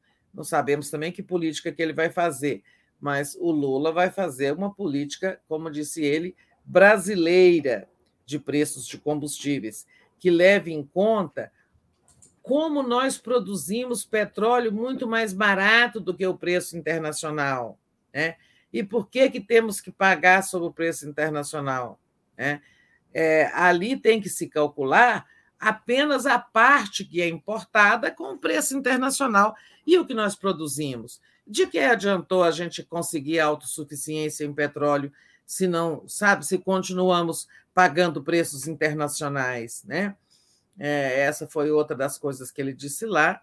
Enfim, é uma viagem ah, que agora continua lá na, com a Daphne, lá em Maceió, e depois eles vão para Sergipe. Isso. Amanhã eles vão para Sergipe. Aqui, Tereza, ele vai encontrar com artistas. Né? Tem até uma, uma aluna minha que é cineasta, está empolgadíssima de encontrar ah, o Lula. Vai ser muito legal. Mas é, ele está dando muita ênfase nisso, né? De nos, nas viagens, quando possível, encontrar é, os trabalhadores da cultura, os artistas também, assim, os de projeção, mas também pessoas que trabalham na cultura para manter toda a cadeia produtiva e vem falando muito na necessidade de voltarmos a ter política cultural, porque nós não temos, né? acabou, ele destruiu o MINC, destruiu as políticas e tudo mais. É, e ela, o Lula tem dado essa ênfase aí na, no resgate da a economia da cultura, né? porque não é só tem os bens simbólicos, a importância da cultura para a educação, para a formação né, é, do povo brasileiro, e tem também o fato de que ela gera emprego, gera riqueza, gera renda, é, e, e, não pode, e não adianta fazer também política cultural para Rio e São Paulo. Né? Por isso é, é preciso ter atenção para com a cultura regional. Então, achei bacana isso aí, ele tá, ter encontro aí, porque as pessoas pensam muito na indústria cultural Rio e São Paulo. Não, é preciso ter né, organização e incentivo à produção cultural local também, que valorize os artistas e os trabalhadores locais de cultura. Alagoas é riquíssimo em cultura, gente. A Tatiana Marchetti diz: Viva a cultura! Muito bem. Nossa, Lagoas é muito rica, né? Tem, e, e o artesanato riquíssimo, demais, né? Demais. Artesanato maravilhoso, é, e, e, tem toda, todo um, um, um, conjunto de produção, de produção, né? Tem artes plásticas, tem artesanato, tem esculturas lindíssimas, né? manifestações populares, né, os folguedos, o risado, Isso. todas essas manifestações populares, as danças, é maravilhoso. Aí tem é São João bom. Forte, porque em Aracaju tem São tem. João Forte, tem São João Forte, sim. E, e São João é, tem aquele São João, né, da prefeitura, que aí chama esses artistas que nada tem a ver com São João, mas tem no povo, a, o pessoal aqui gosta de um São João, muito bom. É. Que o Sergipe também tem, né? É. Sergipe até eu já fui quando o Deda era vivo, era prefeito. Eu fui no São João aí, nós transmitimos pela TV Brasil. É, a TV Brasil foi a primeira vez, a primeira emissora, é, quando nós a criamos, que passou a transmitir festas juninas do Nordeste para o resto do Brasil ver. Hoje, até algumas televisões já copiaram essa ideia, entendeu? Uhum. É, e nós fomos para Sergipe transmitir o, o carnaval transmitimos o, o, São João de lá e de é, Petrolina, na Petrolina não, como chama aquela cidade da Paraíba, onde tem um São João fortíssimo. Campina Grande? Campina Grande, é, Caruaru, esses Caruaru. outros lugares assim que tem São João forte. Muito bom. Tereza, deixa eu agradecer a Rosemary Rocha. Divulguem os nomes dos criminosos de Uberlândia. É, eu não tenho esses nomes para divulgar. Eu também não. mas, é, enfim, fica Vocês vão achar por aí. É, vocês é. vão achar por aí.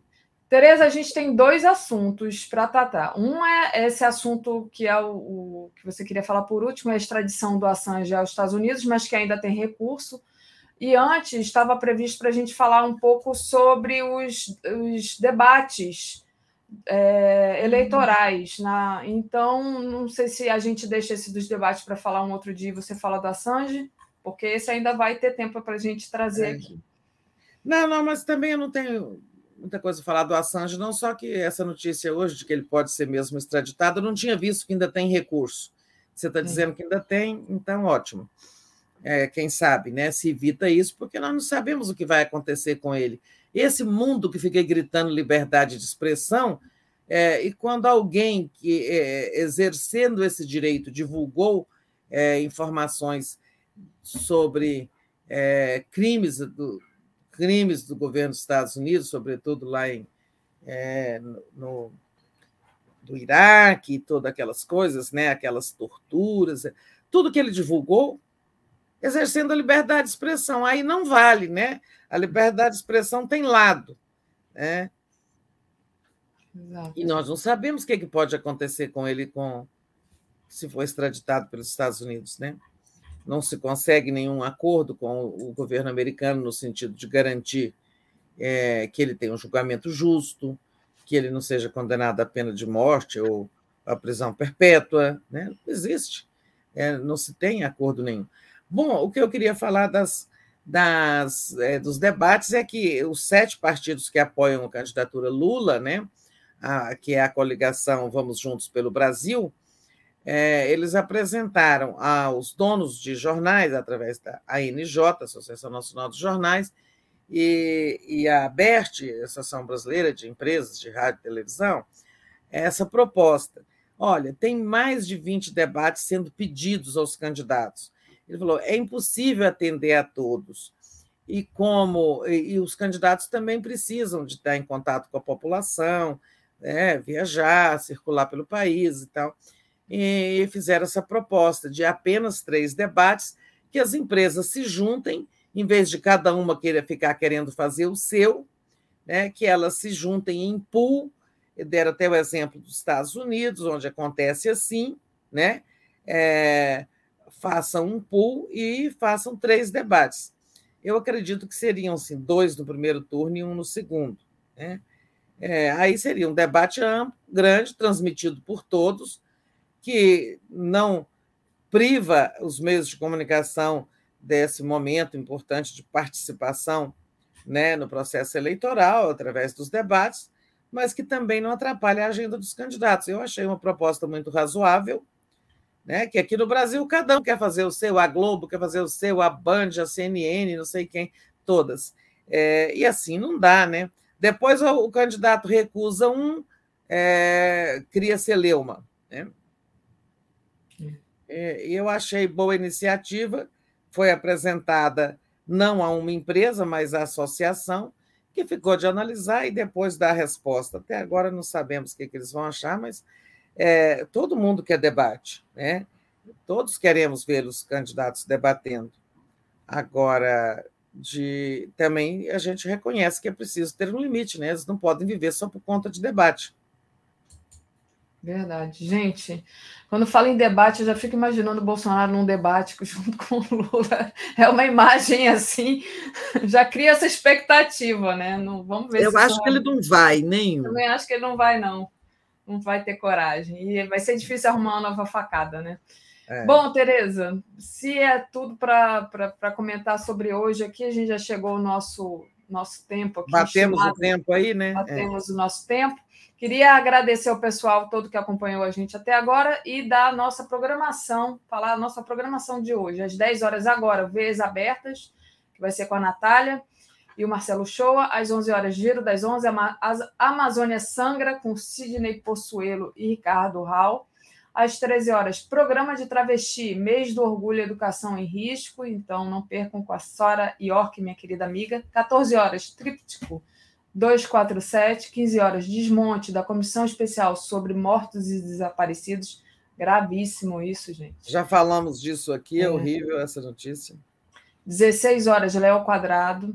17 horas, Pauta Brasil, da luta contra a violência orgulho LGBTQIA+, perspectivas. 18h30, Boa Noite 247. É, 21 e 10, Márcia Tiburi, Bolsonaro é o anticristo é o programa que o Léo gravou agora de manhã. Às 22 horas, Falta Estado na Amazônia, entrevista com o deputado Zé Ricardo. E às 23 horas, a live do Conte. Tereza, muito obrigada pelas suas análises de hoje, pela, pela parceria aqui. É, a gente vai ficando. Bom final de semana com vocês. A Tereza volta à noite. Valeu, gente. Beijo. Isso, gente. Bom dia para você. Obrigada, Daphne. Obrigada, comunidade. Valeu.